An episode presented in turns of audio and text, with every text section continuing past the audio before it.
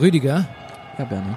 One Last Time 2020. Wie ist das Wetter in Buxte fucking Hude? Okay, ich öffne die Warnwetter Deutsche Wetterdienst App Burghausen, Binz, Buxtehude. Ich gehe gerade meine Favoriten durch. Ach, das sieht gut aus, Bernie. Ist die ganze Woche graue Wolken, ab und zu ein Regentropfen dazu. Zwei bis vier Grad, eins bis drei Grad, drei bis fünf Grad, zwei bis fünf Grad. Wenn es ein bisschen kälter wird, es wird auch noch mal schneien. I, I just love Buxte Hude. Wir, wir fahren immer mal hin.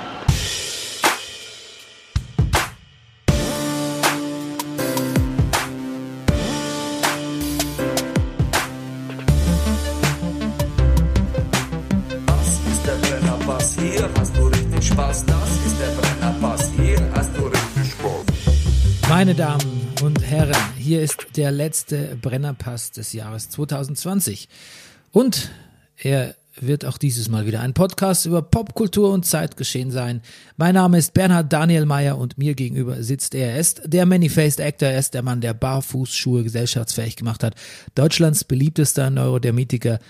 Er ist der Mann mit der reizvollen Kimme, Oh, der oh, Hauskatzendompteur und Carsharing-Connoisseur, der Bürgermeister von Daddington City. Er ist mit ironischer Brechung Mobilist und Militarist, fährt dafür aber verdammt meditativ Fahrrad. Er ist der Porn-Free-Pesketarier und laut Sekundärliteratur der lustigste Mann im Internet. Er ist der Mann ohne Pflichtspieltore. Rüdiger Rudolf. Guten Morgen, lieber Bernie. Gesponsert wir von der Imkerei Peschel Biederein Laberweinting wir sind. Dem Honiglieferanten unter den Honiglieferanten. Und Brennerpass funktioniert mit eurer Unterstützung. Danke, danke, danke für alle SpenderInnen in diesem schönen Jahr. Und falls auch ihr euch beteiligen wollt, dann ähm, könnt ihr das tun unter meiner E-Mail-Adresse via PayPal bernie.meier.gmail.com oder ihr schreibt mir und ich sage euch, wie ihr das ohne den PayPal-Blödsinn abwickeln könnt. Ja. Ja. Unser Thema heute, Du, Rüdiger- PayPal, ganz kurz. Ja. War, glaube ich, auch eine Erfindung von Elon Musk, habe ich die Tage gelesen. Ja, Ja. Das müsste ich, aber das, das jetzt direkt mit so einer Info, wo man sich nicht ganz sicher sind, bin am Anfang direkt rauszuhauen, aber ich, ich meine, ich hätte sowas gelesen. was hat Elon Musk alles erfunden? Was hat, ja, Meinst du, er hat auch die Notfallschnurrbärte erfunden, die bei mir da oben stehen? ja. Er hat lange auch einen getragen, hat aber festgestellt, dass er nicht so ernst genommen wird. Okay. Aber es läuft besser seit, für ihn, seitdem er den nicht mehr trägt. Okay, ja, du. Ähm, Ja. Das wusste gar das geht in eine unerwartete Richtung, der Podcast. Ja, Beginnt das- schon zu Beginn Ja, das, das ist, pr praisen wir Elon Musk. ja. Ähm, wo Ja, weil er auch ich? immer noch mit Grimes zusammen ist. Das irritiert mich auch. Das irritiert auch wieder. Was ich, was ich, das, warum, äh, Rüdiger, Rudolf, was interessiert dich das überhaupt? Warum irritiert das? Was, was maße ich mir an? Aber ich glaube, Elon Musk, wie viele erfolgreiche Menschen was, bietet, was masks Musk- masks maßt, du die? Ja, okay. sich einiges an, nicht nur Bärte, ähm, ist, glaube ich, für viele Dinge Projektionsfläche. ja. Ja, wie Prominente ja allgemein, ne? Eben. Ja, aber diese Irritation mit Grimes, das, das beschleicht mich trotzdem aufs, immer Ja. wieder aufs Neue.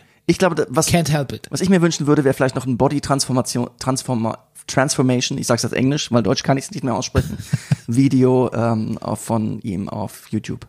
Ja? Das, das würde mir auch noch gefallen. Okay. Gut, das kannst du schon mal zu deinen guten Vorsätzen 2021. Äh. Dass ich ihn Äh, dazu animiere. Übrigens, das ist klar, so viel Englisch, wie wir Mhm. hier sprechen, so viel Dinglish, wie wir hier sprechen, ist klar, dass das ein oder andere deutsche Idiom einfach verblasst irgendwann, ne? Ja, Comes with the territory, das, ja, um gleich noch eins so hinterher viel, zu schieben. ja. Ja, ich weiß nicht. Meinst du, das ist, das ist uh, of some concern to our Hörers, dass wir so viel äh, englische Versatzstücke hier einbringen? Konzern ist vielleicht in doppelter Hinsicht das falsche Wort. Vielleicht finden es auch manche. Witzig. Ist es äh, ja Putzig. putzig albern vielleicht sogar. Albern. Ähm, aber manchmal trifft's halt auch den Zeitgeist. Du, ich früher wurde bei Hofe hat hat man hat hat's angefallen, wenn man ständig französische Wörter Ah, hat einfließen lassen. Oh, das ist Oder- ein wunderbarer Vergleich. Oder in der Kirche alles auf Latein. In Podcasts des dieses Jahrhunderts muss man halt ab und zu mal was Englisches einfließen lassen. Was soll man machen? Es ist halt, wie es ist. bei Hofe, in der Kirche, in Ja. Podcasts. Ja, das, das- das ist doch mal ein, In der Tradition ein, sehe ich uns. Ein Triumvirat. Ja. Mensch, Rüdiger, wir haben ein Thema heute und zwar ist es äh, Best of 2020. Ja. Deshalb Manche, sitzen manche, sagen, das ist ein Widerspruch in sich, Ja. aber wir beschäftigen uns ja mit ähm, kulturellen Items. Ja. Da war wieder ein englisches Wort und da gab es jede Menge schöne Dinge Ja. 2020. Natürlich. Außerdem, wir, haben, wir waren noch da, wir haben da gelebt. Wir haben. Irgendwas, irgendwas war schon. Ja. Sprechen wir gleich drüber. Ja. Ich möchte beginnen mit Fake-Hörerpost. Ah, gut. Und da habe ich was ganz Besonderes für dich. Wirklich. Ach so, noch eine Triggerwarnung. Mhm. Der Podcast wird lang.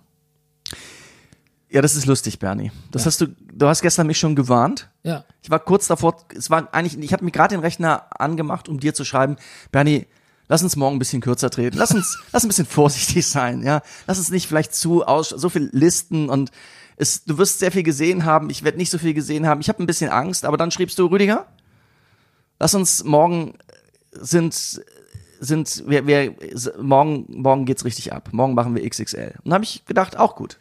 Bernie, Ja, auch gut. weißt du, zum einen denke ich, wir machen mal eine Woche Pause Ja, und machen erst am 11. weiter gut. und haben dafür halt quasi einen Doppelpack an, äh, an Sprechcontent Ja. für unsere Hörer. Nicht zu verwechseln mit dem Doppelpass. Von dem Ja. wollen wir uns distanzieren. Absolut. Zu Ja. dem komme ich gleich. Gut. Ähm, und zum anderen dachte ich, ähm, wir sind ja immer so hard pressed on time. Gott, die kommen gar nicht Jetzt mehr raus aus das- Anglizismen. Das war jetzt also. so albern. ähm, und jetzt möchte ich einfach mal entspannen, weißt du? Ach so. Ich möchte mich zurücklehnen und Das ist einfach, ganz, ist ganz gefährlich, Bernie. ja, es ist im Podcast absolut ein gefährlicher Urzustand, Ja. Ja. Der, der, der, der Zustand der, des Zurücklehnens, des verbalen Zurücklehnens. Gibt, Ja. Er gibt meistens nicht, nicht viel Nennenswertes. Gerade Männer in unserem Alter müssen da sehr, sehr aufpassen. Sehr vorsichtig, ja. Ja. Trotzdem, wir tun es einfach. Gut, Weil wir es okay. können. Weil wir es, weil auch keiner da ist, weil wir noch keine Redakteurin haben, die es uns verbietet. Ja, genau. Ähm, Redaktionsleiterin meinst du? Ja, das stimmt. Ja. Hörerpost. Ja. Für dich dieses Mal. Ach, Ja, pass auf. schön. Kam bei mir rein, aber Komisch. richtet sich an dich. Ja, weil du immer deine E-Mail-Adresse sagst. Ja, genau, eben, eben, eben. Gut. Leander Christiansen aus Köln-Nippes.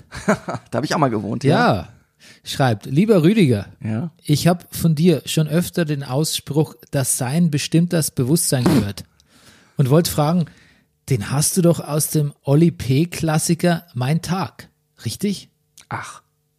Also, lieber Leander, ich erstmal vielen Dank für deine Hörerpost. Vielen Dank, dass du mich darauf aufmerksam machst. Das war mir nicht bewusst. Ja. Ich bin sogar mit diesem ähm, Klassiker, wie du sagst, von Oli P. Ähm, nicht vertraut. Pass auf. Einspielen darf ich ihn ja nicht, die GEMA sagt nein, aber ich kann dir die Lyrics zitieren, Rüdiger. Bitte. Möchtest du sie hören? Nicht unbedingt. Pass auf, ups, Olli P., ich krempel mal hier, wie nennt man das? Sleeves. Sleeves. ich wusste den deutschen Begriff gar nicht. Äh, ich krempel mal die Ärmel hoch, jetzt ist mir wieder eingefallen. Olli P., mein Tag. Hör genau zu, Rüdiger. Dieser Tag ist wunderbar und mit uns beiden alles klar. Die Sonne scheint, der Motor schnurrt und an der Scheibe surrt eine Hummel. Deshalb bummel ich nicht und dreh sie herunter. Man denkt, es ist die Hummel, aber die Scheibe ist Die gemeint. Scheibe, ja. Damit das Aber Tier, er dreht, er dreht. Das klingt nach Kurbel. Ja, Ja. damit das Tier seine Freiheit so genießen kann wie ich. Denn mich kickt genauso sehr wie dich, Rüdiger, meine Süße. Der Fahrtwind im Gesicht, das warme Sommerlicht, der coole Sound aus den Boxen hüllt uns ein wie Sonnenschein. Leg deine Hand auf mein Bein, rück näher ran zu mir, damit du hörst, wie ich Marx zitiere. Denn unser das, das Sein eine unerwartete Wendung, ja. denn unser Sein bestimmt das Bewusstsein. Ach. Und gemeinsam rollen wir hinein in diesen Tag. Aber, Entschuldigung, Bernie, da ist ja, das ist ja gerade quasi ein Easter Egg versteckt. Ja. Das ist offensichtlich Marx. Ja. So ein Ding. Das ist mein Tag, ich fühle mich stark, das ist mein Tag, weil sie mich mag. Das ist mein Tag, mein Tag, mein Tag, ich fühle mich stark, weil sie mich mag. Heute habe ich blau gemacht, denn wer will schon mal lochen an so einem Tag? An dem T-Shirts am Rücken kleben und Brüste beben. Während die Jungs im Mercedes durch die Straßen schweben, oben offen sonnenklar streben, sie nach schnellerem, höherem und weiterem. Und mit dem Handy in der Hand regieren sie das ganze Land. Doch die klasse Bräute kriegen trotzdem wir. Denn die wollen ein Kavalier mit Freiheitselixier. Ja, soweit so gut. Ja. Wann war das das Lied? Von wann? Ja, weißt du so in etwa? Kannst du es verorten? Anfang der 90er würde ich jetzt mal tippen. Ich Ja, weiß es nicht. okay. Ich habe die Oli P-Platte mir tatsächlich durchgehört gestern. Sagen wir mal Oli P. Also jetzt will jetzt keinen Oli- Unsinn reden, aber Oli, Oliver Petzukat. der ist doch, Ein Hip-Hop-Pionier erster Stunde. aber war er nicht vorher auch Schauspieler? Ja. Und hat gespielt bei, Ähm, war er würde, nicht bei GZSZ? ähm, ja, ich glaube bei Unter uns, oder? Also es fing mit so einer RTL 2 Soap an. Ja. Ich Pass so, auf, dürfen die, wir das googeln gerade? Ich google es gerade. Ah, du googelst Ja, gerade. ich suche den Namen der RTL 2 Soap. Die habe ich nämlich gesehen. Ah, Alle zusammen, jeder für sich, genau. Ähm, ja, weiß nicht, dann. aber da war er drin? Ja, ja, ja, ja. Da, Okay. Daher kenne ich ihn. Aber guck mal, ist da noch irgendwo eine andere Serie? Ich, Gute Zeiten, schlechte Zeiten lese ich hier. noch. siehst du, Ja. siehst genau. du. Aber dann ähm, tatsächlich die Hip-Hop-Karriere, ähm, Mhm. weiß gar nicht, wann die begann. Ähm, ich glaube, vielleicht auch erst viel später. Also ich, nicht, nicht Anfang der 90er, sondern Ende der 90er lese ich hier gerade, ja. Also Flugzeuge im Bauch hat er doch auch mal gecovert, ne? Ja, ja, genau. Das, ist ja, das war sein großer Hit, ja. Ja, das müsste schon so 99, ge- gewesen- 2000 ja, ja, ja. gewesen Ja, nein, sein. nein, du hast voll. Mein. Tag, mein Tag, die Platte, von der wir sprechen, Ah. kommt 1998 raus. Okay. Ja, genau. Ist, glaube ich, wirkt nett, wirkt sympathisch, der Oli P. Du, der ist doch auf Kika schwer aktiv, ne? Ja, mag sein. Da, ja, da, da kenne ich ihn. Da sehe ich ihn immer äh, moderierter. Ich finde, das macht er sehr nett. Ja, nein, ich fand ihn nie unsympathisch, aber jetzt nochmal zu der Platte, die ich Ja. gehört habe. Ähm, das ist schon ein ziemlich, also gerade dieser Song Mein Tag, das ist schon ziemlich übles äh, Fanta 4 Rip- Rip-Off, muss man sagen. Ja, das finde ich auch. Ich finde sogar, selbst der Name Oli P. klingt für mich nach Fanta 4. Ja. Und was Aber dafür kann er nichts. Ja, was merkwürdig ist, ist eigentlich, dass man sagen muss, dass das, darauf hat mich gestern auch nochmal meine Freundin gebracht, dass eigentlich, wenn man jetzt so eine Oli P-Platte hört, das gar nicht so ein Licht drauf scheint wie Oli, wie, Wir befinden uns, liebe Hörer, immer noch im, im Jahresendcard Postcard 2020. Nur so, also nur falls, wer jetzt erst später eingeschaltet hat, ja, noch weiß, was hier los ist. auch lustig beim Podcast später einschalten. Ne? Ja. Ähm, wo war ich? Genau, wenn man Ja. nämlich diese Oli P-Platte hört, dann ist ja eh klar, dass die wack ist. Da geht man eh nicht davon aus, dass, es, dass, dass man da auf interessantere Erkenntnisse als die Platte ist eigentlich Kacke kommt. Aber sie wirft eigentlich ein schlechtes Licht auf das, was sie kopiert, nämlich die Fanta 4 zu der Zeit. Ja. Weil das nämlich die Fanta 4 der Zeit äh, sind, ähm, vierte Dimension, glaube ich, kam da schon raus. Eigentlich Platten, die man schon eigentlich ganz gut fand. Ja. Ähm, oder die 4 gewinnt auch, die davor. Und eigentlich auch merkt, dass das eigentlich auch kein besonders guter, guter Hip-Hop ist, wenn man mal so will. Wenn man das mal so Ja. an Gesichtspunkten misst. Ich, ich zögere sogar, ja. Textlich, also ich bin großer, ich halt quasi immer so ein bisschen Smudo die Stange, textlich und von den Skills her. Aber was so die, die beiden Kollegen, Und er hat gegen dich gewonnen im neuen 28er GT Club. hat er gegen mich gewonnen? Hat er nicht? Nee. Ach, du fährst ja gar nicht im Porsche 9 Cup. Nein. Also, ja, ich würde sagen, Smudo, Stimmt, ich hab, ich hab dich verwechselt. Smudo gewinnt immer gegen mich. Ja. Nee, aber ich würde sagen, die anderen, die Lyric-Skills von Thomas D. und Michi Beck, die, die boah, also die, die es wurde besser, gerade mit der 499, aber, oder beziehungsweise mit der, mit der, was, wie hieß die, was geht, glaube ich. Ähm, aber, naja, das ließ schon sehr zu wünschen übrig, muss man sagen. Okay. Smudo in allen Ehren, aber die anderen beiden sind da schon ein bisschen abgekackt. Na gut. Und auch die, genau, das, das, äh, die, die Skills, der Flow. Sehr, sehr, auch da, Mhm. Ich sehr, sehr, sehr dürftig. von Pep Guardiola, wie er äh, Eminem dieses äh, aus, aus, aus seinem Film My Palms Are Sweaty, Knees Ja. Weak, äh, hat einer drüber gelegt und alle nur drüber geschrieben, hey, Pep hat echt einen guten Flow. Ja. Oh, Ich, wow. Ja, fand ich lustig. Ähm, ja. Ich, ich fühle mich irgendwie noch bemüht, sich zu korrigieren. Ich glaube, es gibt keinen 928 GT Cup. Es gibt irgendeinen Porsche GT Cup. Aber ich glaube nicht, dass der 928 das Ich habe sowieso Blödsinn. geistig sofort Ja, abgeschaltet. als ich irgendein Auto erwähnt habe, Ja, das genau. weiß ich. ich. Trotzdem, für die zwei, drei Hörer, die wir haben, die das jetzt, die sich jetzt ärgern, die sich jetzt die ärgern. jetzt so richtig, die jetzt in ihre Radioempfänger beißen. Ich hab, ja, erzähl, ja, Die so, uns richtig, die jetzt richtig, uns richtig beleidigt sind, ne? die wir Ja. dadurch verloren haben. die, ja, erst kein Fußball mehr, jetzt auch noch falsche Motorsportinformationen. Okay. Gut. Rüdiger, ich möchte dich fragen, Mhm. wie war dein Jahr 2020? Ja. Also pass auf, ich habe, es sind ja im Moment, ich habe kurz, ich, ich, habe auch eine Hörerfrage in die Richtung gekriegt Ja, von äh, Friedhelm Runkel aus Meschede. Der sagt, Jungs, ähm, im Moment sind ja gerade die Rauhnächte. Hat das einen Effekt auf euch? Ja. Ich weiß gar nicht, was das ist. Die Rauhnächte, Ja. es gibt, also es gibt, das sind so diese Nächte im Moment zwischen Weihnachten und je nachdem, nach welcher Tradition, bis, bis Dreikönig, bis 6. Januar. Das sind besondere Nächte, Ja. Wo man sagt, da, da, ich will jetzt nicht sagen, da stehen die, die, die Pforten zu Himmel und Hölle offen, aber da gibt's angeblich auch die wilde Jagd und da gibt's. Ach, die gibt's, wilde Jagd findet da statt. Ja, da Ah, gibt es okay. lauter so, Ja. so, Die wilde Jagd kenne ich natürlich. ja, Mythen und Ja. weiß nicht, wie man es. Genau. Auf jeden Fall kann ich sagen, es ist die einzige Zeit im Jahr, wo ich schlecht schlafe. Regelmäßig. Wo ich plötzlich, also wo ich um 4 Uhr und 5 Uhr aufwache, manchmal auch mitten in der Nacht und Stunden wach liege. Und wo ich dann tatsächlich auch mal so, was ich selten mache, so tatsächlich so, so Bilanz ziehe oder sowas. Ganz einfach, weil dieses, das Jahr zu Ende geht. Und und also. Dann hängt vielleicht damit auch zusammen, dass ich Steuererklärung noch gemacht habe. Oh ja, Und ich ähm, ich habe mein, ich habe ja so ein Online-Notizbuch Evernote, was ich habe meine Notizen gestern noch durchgelesen für das Jahr über. Ah. Das, das war verrückt so, das, das Jahr zu sehen, so wie sich das alles so, wie das. Ich erinnere mich ja kaum noch, es gab noch eine normale Zeit in 2020, der Januar, der Februar, Ah. als man es noch nicht hat kommen sehen. Das kommt einem seltsam unschuldig und naiv vor, was man da so gedacht hat und was man vorhatte und, und all so Sachen. Und dann, dann geht's halt los und dann kommt meine erste Wut auf Corona-Leugner und und und ach, dann so die, dann habe ich angefangen so ein bisschen Corona-Tagebuch zu führen und und dann war zwischendurch dieser Sommer, der dann teilweise manchmal so ein bisschen normal war, aber doch nicht und und Sport, den ich zwischendurch gemacht habe. Ich habe alles so ein bisschen da aufgeschrieben, aber insgesamt beim Steuer habe ich ja gesagt, ich muss noch viel mehr dokumentieren. Aber um auf die Frage zurückzukommen, wie war mein Jahr 2020? Es war nicht so schlecht, trotz allem. Wie war es bei dir? Warum musst du noch mehr dokumentieren? Für die Steuer? Ach so, okay. damit ich weiß, wann, wie, wo, was, weshalb ausgegeben habe.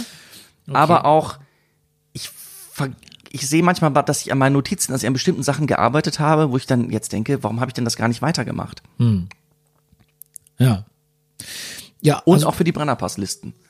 Da, weil ich weiß, am Ende des Jahres werde ich mit dir hier sitzen und über die besten Filme reden. Und irgendwie macht mir das dann doch Spaß. Ich, ich, ich habe eine Scheu davor, weil ich irgendwie, ich, ich, ich finde auch, es ist ja auch das Schönste überhaupt, in den Tag hineinzuleben und einfach Dinge zu tun, das zu tun, das zu tun. Ich irgendwie, du, ich weiß, du schreibst Dinge auf, die du gelesen hast. Meine, meine Frau, meine Tochter schreiben sich Bücher auf, die sie gelesen haben. Ich mache das eigentlich nicht.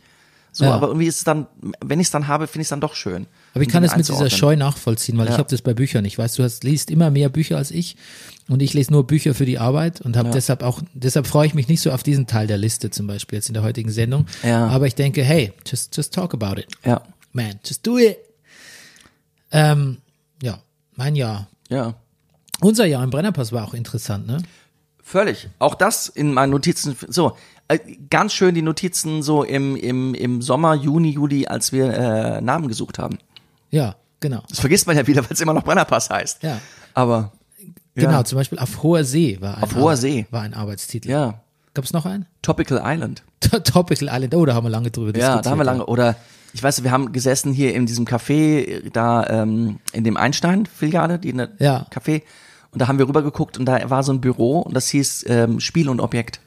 Spiel, immer noch ein toller Titel. eigentlich. Spiel und Objekt. Ja.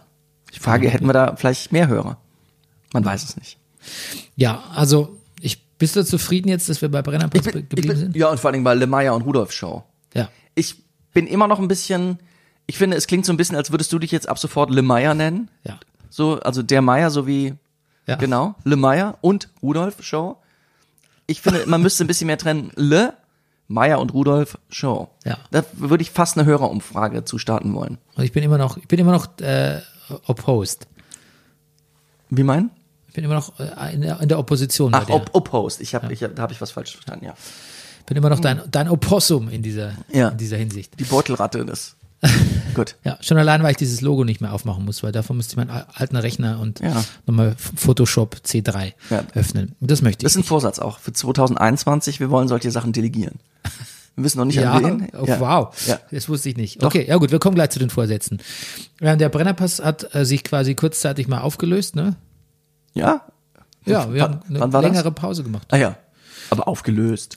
Nee, aber weißt du was? Also wir haben eigentlich angefangen, also wir haben nicht angefangen, wir haben die ganze Zeit quasi über Corona gesprochen und wir hatten auch so schon manchmal ein bisschen so schwerpunktartige Themen. Ähm, und irgendwann ist mir dann aufgefallen, im Zuge dieser Corona-Diskussion, ich habe irgendwie viel gearbeitet am Anfang von Corona und äh, dann war ich irgendwie ein bisschen burnt out und dann habe ich festgestellt, oh Gott, und im Brennerpass reden wir auch noch die ganze Zeit über Corona. Und was mache ich da eigentlich? Warum habe ich mir eigentlich nie eine Auszeit genommen von irgendwas? Oder ähm, alle, alle sind im Lockdown oder Quarantäne oder machen hier, fahren sich ein bisschen runter oder gucken viel Netflix oder machen sonst irgendwelche Pausen. Ich hatte keine, weil ich so viel gearbeitet habe. Und dann kam endlich eine, so gegen der Sommer war greifbar. Und dann dachte ich so, oh Gott, sei- äh, mit allen schlimmen Dingen, die in den letzten Jahren passiert sind, dann habe ich trotzdem weiter durchgepodcastet und ähm, ich glaube, ich brauche mal eine Pause. Und die hast du mir erlaubt. Und ähm, Gnädig von mir.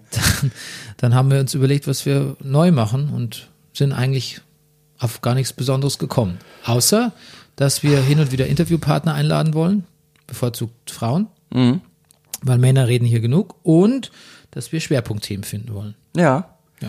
Du, was, und wie gefällt dir das so im, im Nachhinein? Äh, mir gefällt super. Ja, Ich fühle mich pudelwohl. ja. Ähm, ich habe das Gefühl, manchmal könnten wir den ähm, allgemeinen Teil der Sendung noch kürzer halten. Der ist nämlich oft genauso lang wie eigentlich der Schwerpunktteil. Ja. Das stimmt. Das wäre vielleicht ein Vorsatz für nächstes Jahr. Aber auch da haben die Hörer. Und ich habe auch schon gedacht, dass man unsere Interviewgäste vielleicht ein bisschen vorwarnen müsste. Ich, ich habe manchmal das Gefühl, wenn dann so Frau Dr. Wadetzky oder sowas sich unseren Podcast anhört und dann starten wir so mit Wetter, Wetter aus Buxtehude und, und Filmempfehlung und reden eine halbe Stunde über Mandalorian, Ja. dass die vielleicht denkt, du lieber Himmel, was, Nein, ich mach das. Ich wusste gar nicht, zu welcher Party ich hier gebeten wurde. Ich, ich warne Sie vor. Ja, ja, das ich tun wir. erklär, Ich erkläre Ihnen das. tun wir schon, ne? Ich weiß ja nicht, wie du, ob du es machst. Ich, wenn ich, ja, ja, nein, ich schreibe, auch wenn ich sie anschreibe, schreibe ich doch immer, wir reden über, was ich was, popkulturelles und Zeitgeschehen und haben dann auch ein Thema. ja. Und nehmen an, dass Meistens sie ist das das lesen. Feedback, sie, sind ja, sie beide sind ja auch sehr witzig. Höre ich dann. Ah ja. Weiß ich dann nicht, ob das, wie das gemeint ist. Du, ach, Wann- viele haben auch geschrieben, also auch jetzt Peter von der anonymen Alkoholiker schrieb auch, ich habe mir das vorher angehört, ja, das können wir gerne machen. Wo ich denke, ah ja, na gut, dann wird er schon wissen. Eben. Eben. Ähm, ja, nee, ich bin, wie gesagt, sehr zufrieden. Ich wollte nur sagen, da haben auch, da können sich die Hörer auch gerne nochmal äußern, ob wir Ja. den allgemeinen Teil äh, eher beschränken sollen und uns mehr auf das Schwerpunktthema konzentrieren. In letzter Zeit macht es eher so fast 50-50 der Sendung aus. Gut, aber ich möchte auch gar nicht so Meter, Meter über unseren Podcast reden, ist langweilig. Äh, mein Jahr 2020 war, ähm, hatte, war ein bisschen, ich könnte sagen Höhen und, Höhen und Tiefen, ich könnte auch sagen Rollercoaster-mäßig. Uh. Mhm. Ja. Aber ähm, ich möchte es nicht missen. Nee. Ich möchte es nicht missen. Ich finde, es hatte, hatte viele schöne Sachen. Ich, mag, ich mochte den Sommer sehr gern. Ich war, ich bin sehr, sehr wertschätzend unterwegs, was so ähm, ähm, Wetter, Stimmungen, Jahreszeiten, Begebenheiten, Kleinigkeiten aller Art betrifft. Das habe ich mir schon irgendwie angewöhnt, ähm, wirklich jeden, jedem doofen Tag auch noch was abgewinnen zu können. Und es ist mir den Sommer besonders gut gelungen, fand ich. Ich konnte diesem, in diesem Sommer, nicht nur weil es Sommer ist, sondern einfach, ja, weil es auch ein ja, will jetzt nicht näher darauf eingehen, was eine interessante Zeit war, ähm, konnte dem wahnsinnig viel abgewinnen. Also wirklich, das war echt so, dass selbst an Tagen, wo es mir, wo ich ein bisschen down war, habe ich mich auf, wenn es Mama war, war es nur das Frühstück. Ich konnte mich immer auf irgendwas ganz, ganz dolle freuen. Das ist mir 2020 mehr denn je gelungen, muss ich sagen. Und deshalb war es eigentlich kein so schlechtes Jahr. Jetzt nur rein egoistisch gesprochen. Ja. Aber ähm, natürlich gibt's äh, Verbesserungsmöglichkeiten. Und deshalb bin ich bei Neujahrs, Neujahr, Neujahr. Jetzt bin ich bei Neujahrsvorsätzen, Rüdiger. Ach, Bernie, ich hatte gehofft, da könntest du mir helfen. Ja, weißt du, ich habe mich gefragt, ob die Hörer zum Beispiel wieder den Herrn Wildmoser hören wollen. Ah, okay, so konkret direkt. Nein, Ähm, nee, also ich habe viele Haben wir das nicht Neujahrs... schon mal gefragt? Ja, kam kein Feedback. Ach so, ja gut. Das war ich, ich habe zehnmal geklickt. Äh, du, ich habe neulich unseren ehemaligen Sportdirektor getroffen. Ach komm. Ja. Zufällig oder? Nein, Nein. nein, wir haben uns verabredet. Das ist ja, ist ja ein Ding. Und wo habt ihr euch getroffen? In Wannsee? Unser Na, neuer Sportdirektor wohnt nämlich jetzt in Wannsee. Ich weiß, aber er, er, ist, er Unser- hat auch einen Wechsel, neuer, er hat eine. Wechselresidenz mit äh, Prenzlauer Berg. Ja. Und deshalb stimmt. sind wir hier spazieren gegangen. Gut. Ja. Das ist doch Genau. schön. Ich soll Und was aus, erzählt der? ähm, es geht ihm gut, aber er ist auch natürlich ein bisschen, bisschen am, am Schauen, woher das Geld kommt, so mit Ich kann dir sagen, Corona. im Lockdown war er der Erste, der mich angerufen hat und hat gesagt, Rüdiger, wir müssen irgendwas machen, wir müssen irgendwas machen und war ganz voller Tatendrang Ja. und wollte. Aber, aber ich kann dir sagen, er ist erfindungsreich. Okay. Ich will jetzt nichts natürlich über sein Leben auspacken, aber hier Max Nowka denkt sich schon was aus. Gut, Und der, der Rest ist zu privat. Aber ähm, soll ich lieb grüßen Dankeschön. Und äh, er freut sich drauf, mal wieder mit uns was zu machen. Aber er sagt, das Format, so wie es jetzt ist, ist super und er möchte da auch gar nicht lang stören. Es müsste schon wirklich super passen aufs Thema, dass er eingeladen wird. Okay. Ja, Zum Beispiel Hauptmann von Köpenick oder so. ja genau. Oder Charlies Tante. Oder Charlies Tante. genau. klar. Okay. Okay, also hast du Neujahrsvorsätze? Ja, wie- du, wie gesagt, ich hatte gehabt, also, Lässt sich von mir leiden. ja, ich wollte mich von dir leiten lassen. Es gibt natürlich verschiedene Arten von Vorsätzen, die man jetzt treffen könnte. So Sachen wie, ähm, ich möchte mehr, ich habe mir so Sachen aufgeschrieben, ich möchte mehr, ich möchte mehr denken, habe ich mir aufgeschrieben. Müssen wir denken. Ja, mehr denken. Ich möchte Bevor du sprichst. im Sinne von einmal das, ähm, über, überhaupt sprechen, habe ich mir vorgenommen. Ich spreche auch zu wenig. Ähm, mehr denken im Sinne von mich weniger mit irgendwelchen Unsinn beschäftigen.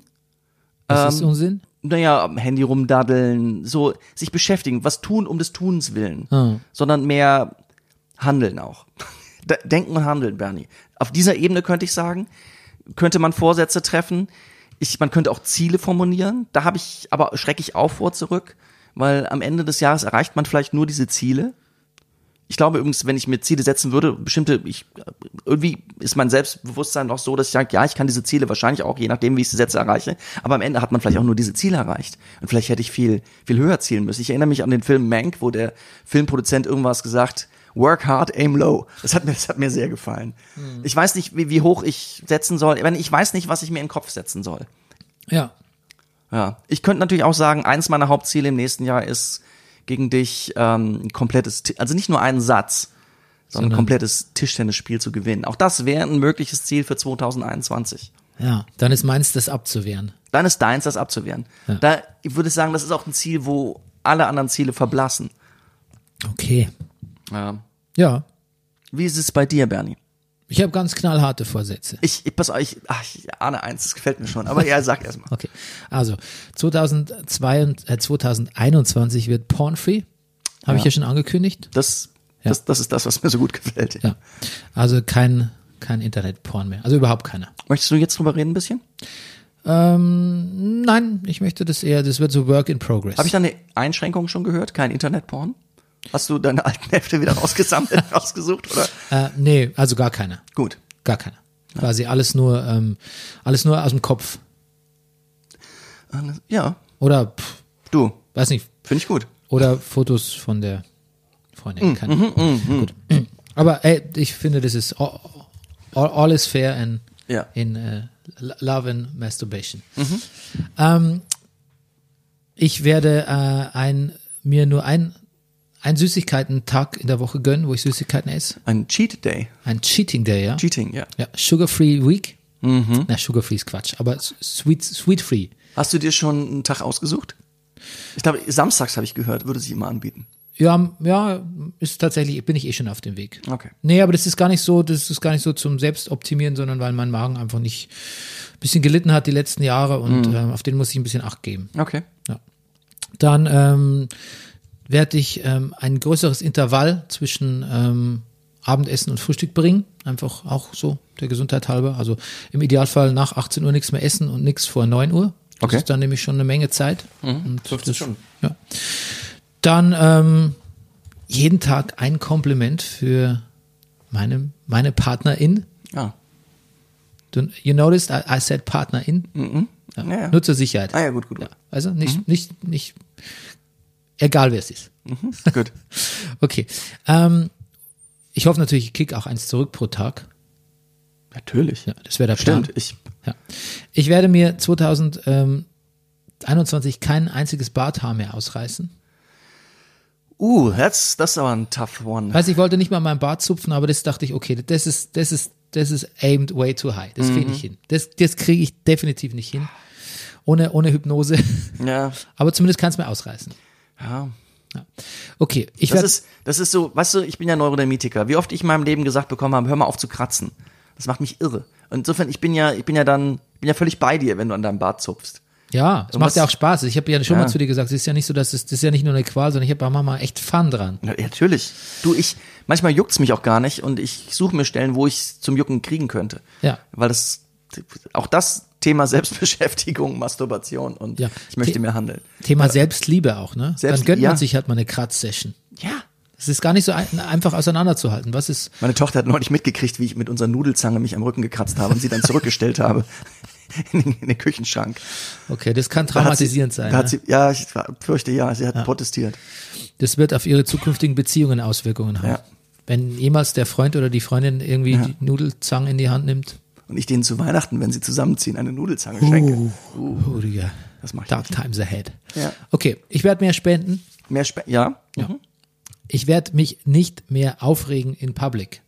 Ich werde nicht, wenn bei, äh, ähm, ähm, bei Bio, Bio Company die Schlange lang ist, Mhm. demonstrativ meinen Einkaufskorb fallen lassen, Oh. laut. Und ich werde auch nicht mehr sagen, was ist das für ein Scheiß hier? Sowas machst du? Ich, fra- ach, das ist gemein, das jetzt von mir so zu fragen, aber Ja klar, sonst würde ich es ja nicht lassen, Ja, ja. wenn ich es nicht machen würde. Ja, ich bin sehr, bin, Schlangen nerven mich sehr, muss ich sagen. Mm. Ich werde auch beim Fahrradfahren nicht mehr schimpfen. Mache Mhm. ich auch. Mache ich auch. Ich glaube, es trifft dann, ich, das, ich sage jetzt mal ganz selbstgerecht, es trifft nie die Falschen, die ich schimpfe. Aber es ist natürlich völlig unnötig. Mhm. Ich habe neulich gehört, ich habe gelesen, dass da, da gab es wohl äh, rund um den Checkpunkt Charlie, da gab's, da hat ein Fahrradfahrer reingeboxt in ein Auto ja. und der Autofahrer hat den Fahrradfahrer dann weggerammt. Ja, So weit nicht. ist das der Grund, der dich dazu bewogen hat, ah, es wird zu gefährlich, ich lasse es lieber sein, oder? Nee, nee, nee, einfach, das ist, ich gefalle mir einfach gar nicht in so einer, in einer Rolle der, so, das so, Okay. das so genervten, weil worum geht's denn schon? Es ist eine Schlange, warte ich zehn Minuten länger oder fünf Minuten Und- länger. Ich, ich bohre jetzt ein bisschen, wo, warum, wo kommt das denn her? Oder was, wa- ist dir das erst, also zum Beispiel meine Wut im Straßenverkehr habe ich wirklich verrückterweise erst in Berlin entwickelt.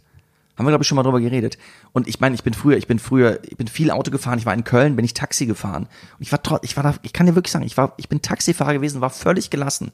Ich bin angemeckert worden, angebrüllt worden, ich, mich hat es an mir vorbeigegangen. Und mittlerweile, ich, ich krieg manchmal kalte Wut im, im Straßenverkehr. Ich, ich, obwohl, also ich jetzt nie jemanden anmaule, aber ich bin manchmal sehr, also ich ärgere mich manchmal sehr. Ich fühle mich sogar tendenziell, das hatte ich auch erst seit, wahrscheinlich seitdem ich Kinder habe, wenn Leute hier so durch unsere 30er-Zone so durchrasen, dann werde ich, kriege ich wirklich, bin ich sehr wütend.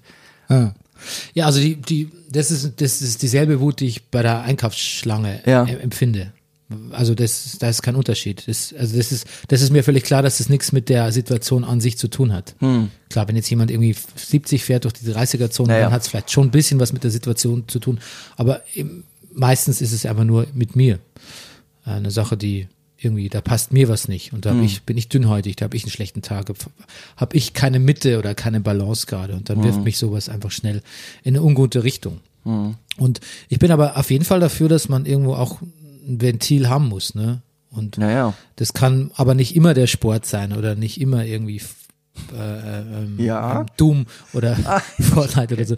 Das muss, das ist, das kann auch mal was sein, wo man, wo man lauter ist oder rumschreit oder sich wirklich aufregt. Aber Mhm. dann macht man es vielleicht, wenn man alleine gerade ist, zu Hause oder sonst irgendwie. Also ich Ja. bin nicht, ich bin kein Befürworter von jedem Impuls total unterdrücken, weil unterdrückte Wut, finde ich, ist was sehr Gefährliches.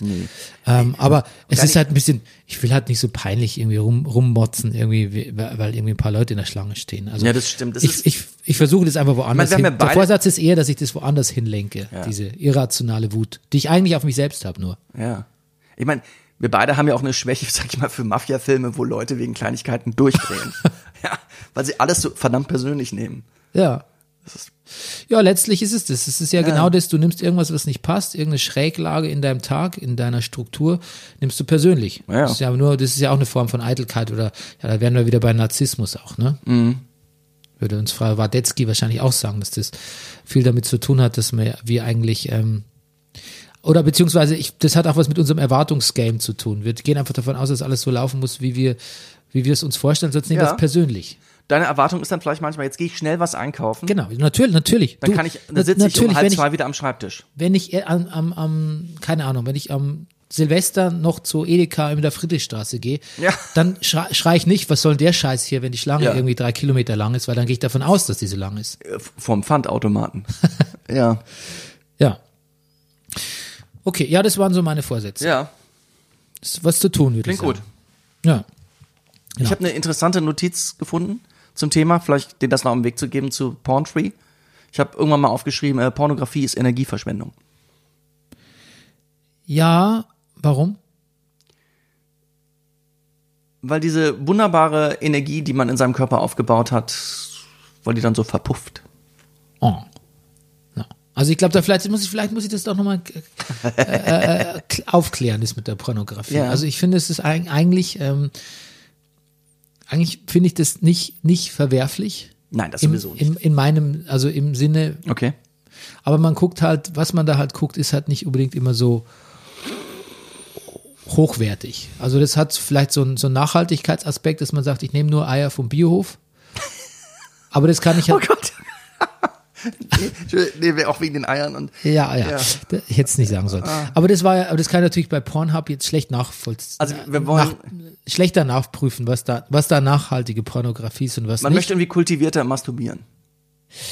ja, aber bei mir geht es jetzt einfach eher darum, dass ich, ich habe da eigentlich gar kein Problem damit, so äh, gesinnungsmäßig. Das ist einfach was, was ich, ähm, ich möchte einfach meinen meinen Kopf ein bisschen mehr trainieren, dass der das besser kann, ohne, ohne diese Vorlagen. Okay. Ja. Interessant. Ich habe da eine gewisse, glaube ich, ich habe da, glaube ich, eine gewisse Abhängigkeit in meiner Imagination. Von äh, Bildern.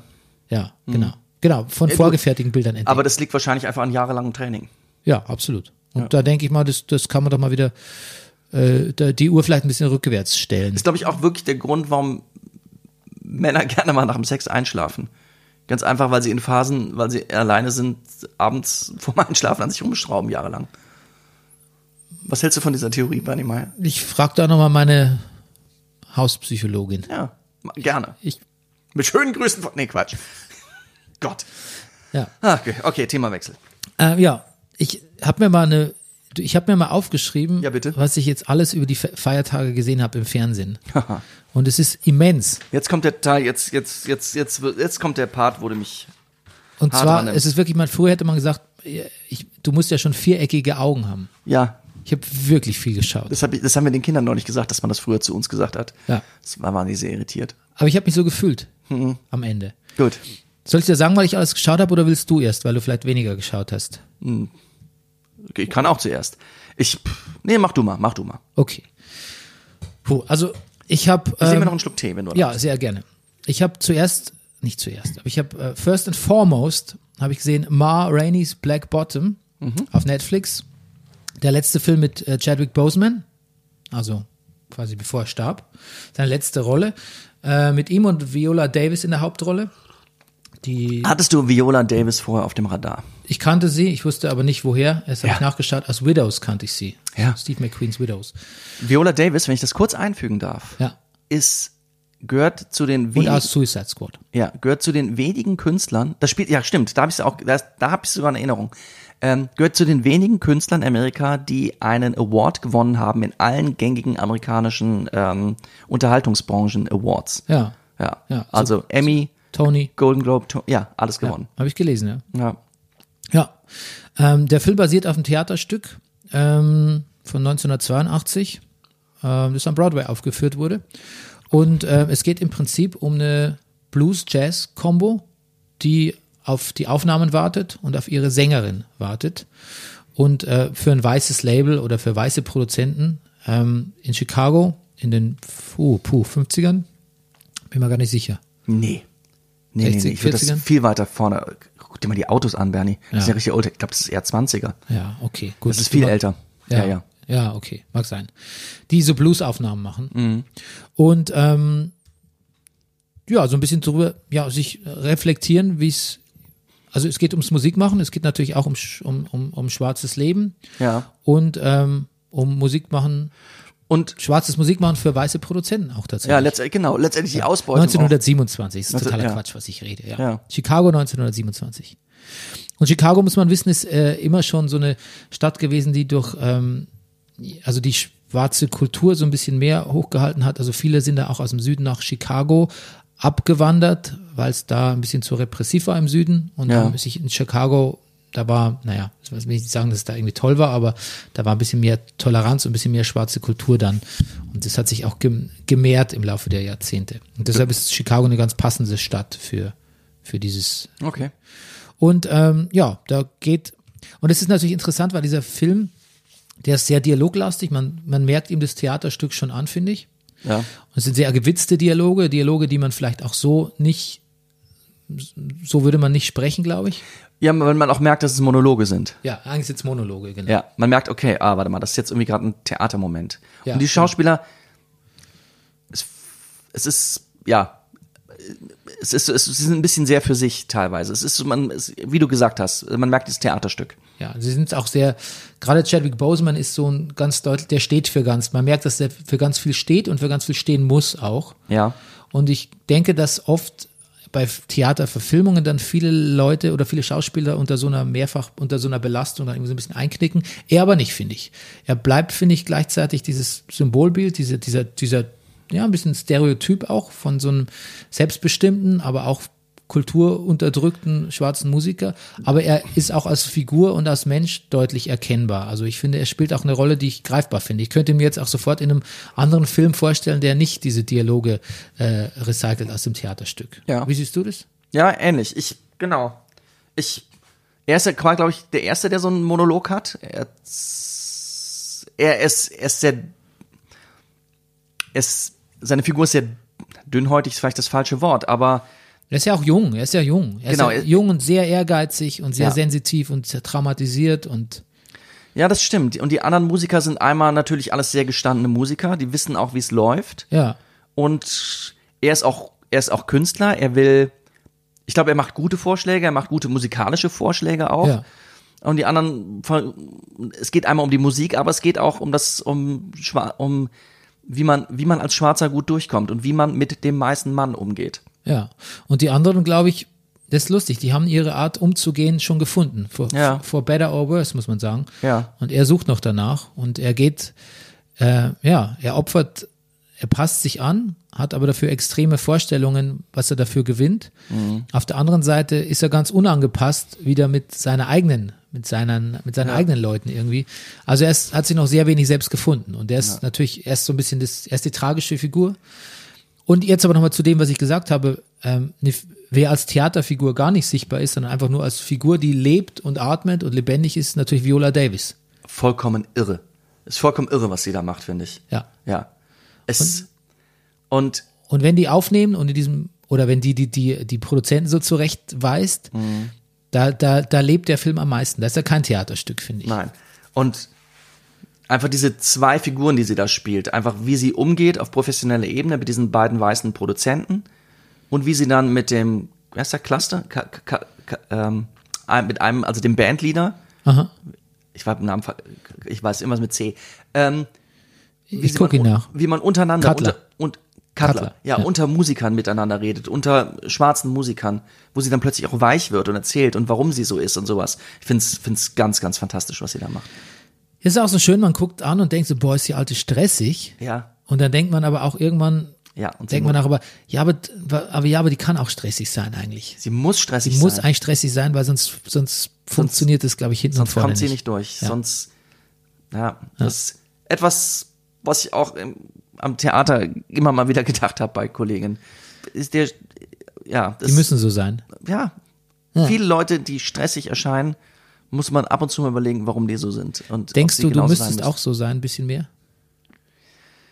Es ist nicht so, dass der Gedanke mir nicht schon gekommen ist, aber ähm, nee, ich, im Vergleich dazu habe ich es als weißer Mann dann doch relativ, als Mann überhaupt und als sowieso auch einfacher. Gut, schöner Film fand ich auf jeden Fall. Ja, Fand ich richtig schön, hat mir sehr gut gefallen. ja, ich fand den auch gut. Dann hast du, Rüdiger, hast du Soul geguckt. Natürlich habe ich Soul geguckt. Soul ist ein neuer Pixar-Film, der das Kino äh, aufgrund der Krisenlage überspringt und direkt auf Disney Plus landet. Und ähm, ja, habe ich schon gesagt, Pixar, ja? Ja, Pixar. Genau. Und er ist von Pete Doctor und wenn ich nicht äh, mich recht entsinne, hat Pete Doctor auch abgemacht und alles steht Kopf. Das kann sein. Also diese ganzen existen existenzialistischen äh, Pixar-Filme. ja, Hauptrolle gesprochen von Jamie Foxx Ah. Ich habe es aber auf Deutsch geschaut. Ich habe es auch auf Deutsch geschaut, wegen der Kinder. Ja, ich auch. Aber also Jamie Foxx spricht Joe Gardner, Tina Fey spricht 22 Ah, und Questlove spricht Curly. Ach, sehr schön. Aber auf der anderen Seite finde ich die ähm, Synchronarbeit bei Pixar-Filmen auf Deutsch ist immer hervorragend. ist fantastisch. Kann man Absolut. überhaupt nichts dagegen sagen. Und seit Jahrzehnten. Wie fandest du Soul? Ich fand Soul ganz großartig. Mir hat Soul sehr gefallen. Mir hat das das Thema an sich hat mich natürlich sehr angesprochen. Ein schon ein bisschen älterer, auch wieder schwarzer Musiker, der den Durchbruch noch nicht geschafft hat. Ich weiß auch nicht, warum ich da so andocken kann. Und ähm, der, ja, Ja, der stirbt. der stirbt und sich denkt, verdammt, ich war da noch gar nicht fertig und ich habe doch meine Berufung gar nicht gefunden. Und dieses Suchen nach was, was ist, was ist die Seele, was, warum ist man auf der Erde, was, was ist deine Berufung, was, was man da alles verwechseln kann, den Funken, der jemand zum, zum Leuchten bringt oder die Berufung und ist das das Gleiche oder nicht und ein Film über dieses philosophische Thema zu machen, trotzdem so eine Leichtigkeit zu haben und Witze, wo auch der Achtjährige neben mir sich schlapp lacht, das, ich fand's super. Ja, Ich finde, der kann ganz viel, der Film. ja. Und ich finde es gut, dass sich so ein Film, so ein Familienfilm an solche Themen rantraut. Und ich finde, es gelingt ihm auch visuell ganz wunderbar. So, also die, die, die verlorenen Seelen, die da durch so eine Art, ich weiß, wie heißt es, so eine Art Limbo im Grunde laufen. Und ich finde, es findet, ich finde ganz viele tolle Figuren und Bilder dafür. Wie hat er dir gefallen? Ähm, in Aspekten hat er mir sehr gut gefallen. Ich mochte die Hauptfigur, ich mochte die grundsätzliche Idee, ich mochte viele Dialoge, es gab Stellen, wo ich gerührt war, es waren Stellen, wo ich die zum Nachdenken anregten. Oh Mann, das klingt, das klingt merkwürdig. Ich finde, insgesamt ist der Film aber sehr un, un, unaustariert. Ich finde, der, der ist zu kompliziert. Ich finde, der ist zu komplex. Der, also, und zwar gar nicht im Sinne von, dass man ihn nicht versteht oder dass man ihm nicht folgen kann, sondern er hat viele Ideen. Und die Ideen sind alle, das, keine ist so ganz ausgereift. Er konzert, also er packt viel in einen Topf und ähm, ähm, es ist es ist ein schönes, es ist ein sehr schönes Mischmasch, aber es ist nicht so, es ist nicht besonders präzise irgendwie. Diese Idee mit den Seelen, mit den Begabungen, mit dem Funken, mit dem das Leben in allen Aspekten wertschätzen, die Zeit auf Erden sinnvoll nutzen, ähm, Erwachsen, Erfolg, äh, wichtiger Moment, äh, Zäsur im Leben. Da ist viel drin, aber zu viel. Das ist nicht, ist nicht wirklich präzise. Findest du es nicht gut zu Ende erzählt? Ja, weiß gar nicht, ob das mir nicht schon zu harsch, eine zu, eine zu harsche Kritik wäre. Ich find's, ich find's zu viel, zu viel erzählt. Und ähm, also bei mir in der Wohnung war die Begeisterung auch hielt sich in Grenzen. Also Ah. ja, also ich glaube, mein Sohn fand's fand's gut, aber fand's auf gar keinen Fall so gut wie alles steht Kopf. Fand's, ähm, er hat gesagt, Mama ist also er fand diese Mischung aus ganz traurig und existenzialistisch und dann kommt irgendwie so ein lapser Witz. Er meinte so, der Humor ist manchmal an der falschen Stelle, hat es erst formuliert. Ich weiß nicht, also ihm war es ein bisschen zu hin und her gesprungen, glaube ich, zwischen. Also so, so interpretiere ich jetzt mal seine. Ja. Ähm, ich, ja, wir fanden es wir fanden's schön, wir haben aufmerksam geguckt, aber wir fanden es nicht ganz aus. Jetzt pass auf, jetzt kommt ein schönes Wort, nicht ganz ausgegoren. Und auf gar keinen Fall so, jetzt einfach mal vom Handwerklichen oder wie das Buch geschrieben ist, auf gar keinen Fall so, so ähm, gut wie alles steht Kopf. Ach so. Ja. Alles steht Kopf, finde ich auch letztendlich die rundere Sache. Ja, weil es irgendwie auch letztendlich dann doch klarer ist, was da passiert, auch wenn wenn es da auch teilweise wild hergeht. Ja, ich glaube halt, das mit der runden Sache kann man auch wieder, ich kann jetzt gegen argumentieren, gegen meinen eigenen Punkt und kann sagen, dass das äh, irgendein Kritiker hat, Kritiker hat gesagt, das ist, Soul is a gorgeous muddle. Und das Leben ist halt auch, man kann das Leben auch als gorgeous muddle sehen und deshalb ist es quasi auch in seiner Wirrheit und verschiedenen Ansätzen und Springen von Lebenssituationen und mal hier und mal da spiegelt es auch so ein bisschen, ist ja auch eine Reflexion des Lebens, wenn man es jetzt mal so sehen will. Aber mir ist es trotzdem, mir ist es ein bisschen zu, zu all over the place gewesen. Trotzdem, wenn ich jetzt auf einer 10-Punkte-Skala von 1, 1 bäh, 10 ähm, himmlisch würde ich trotzdem sagen, das war eine solide 7,5. Na siehst du. Ich würde es noch ein bisschen höher ansetzen. Ich, ja, ich weiß, was du meinst. Verstehe ich auch. Ich bin trotzdem gut mitgegangen. Ich, eine meiner Lieblingsfiguren, von die vielleicht wirklich in der Tat nicht ganz zu Ende geführt wurde, war der Kapitän. Dieses, die, die, der Kapitän in diesem, ähm, ich bin sicher, dass ich, meinst du wirklich? Ja, ich höre das ja hier im Kopfhörer. du hörst- ich ermahne Rüdiger gerade, dass er nicht so laut am Mikrofon ist. Das ist ja nicht so, okay. Ja. Das, ähm, der Kapitän dieses, diese, wie nennen die sich? Die Piraten der, ach, jetzt wird schwierig. Ja, Ich, das machst du gerne. Du, du fängst was an und dann, Hoff- dann hoffe, dass- hoffst, hoffst du, dass es mir einfällt. Ja, Ja. weil ich den Begriff gerade nicht weiß. Put me on the spot, man. Ja, du hast, pass auf, was ist der Unterschied? Du hast auch einen Rechner vor dir und könntest es schnell googeln. Ja. Ähm, musst du jetzt nicht ich- machen. mach ich nicht. Aber ähm, ich, ich fand das sehr schlüssig, dass der gleichzeitig ein Schilderschwenker ist in, in New York. Übrigens ein sehr beliebter Job in vielen Filmen. Also als Schilderhochhalter auf irgendwelchen großen Straßen in New York Leute anlocken. Sieht das, Joker. Das haben wir schon, ja, von Joker bis weiß ich nicht wo gesehen. Ja. Aber ich fand es in diesem Fall besonders schlüssig. Na gut, Ja. das war Soul. Was hast du noch gesehen? Pass auf, ich habe 25 km/h gesehen. Ach, du bist ja ein Tier. Das gehört auch zu den Vorsätzen von mir, mehr deutsche Filme gucken. ja, das ist doch dieser Film mit Milan Peschel und Bjarne Mädel, oder? Machst einen Scherz jetzt, ne? Nee, der heißt 30 kmh, ne? Du machst noch einen Scherz. Hm, Dann klär mich auf. Ich weiß es jetzt nicht, wo du. Ich mach keinen Scherz. Ich mach nie Scherze. Unser Freund Lars Eidinger. Ja. Ah, Und richtig. Bjarne Mädel. Ah, gut. Okay, dann mach das einen Scherz. Gut. Du wolltest mich aus der Reserve locken.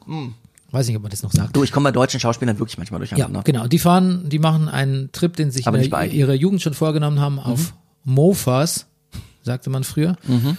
Und ähm, weil der Vater gestorben ist, ist der Ausgangspunkt. Ist Mofa eigentlich die Abkürzung für Motorfahrrad? Der motorisiertes Fahrrad. glaub ich. Motorisiertes Fahrrad, Mofa. Das Ja. habe ich gerade zum ersten Mal drüber nachgedacht. Ja. Ja. Und ähm, genau. Und ich muss dir sagen, Rüdiger, Ja. der Film hat mich sehr gut unterhalten. Ach.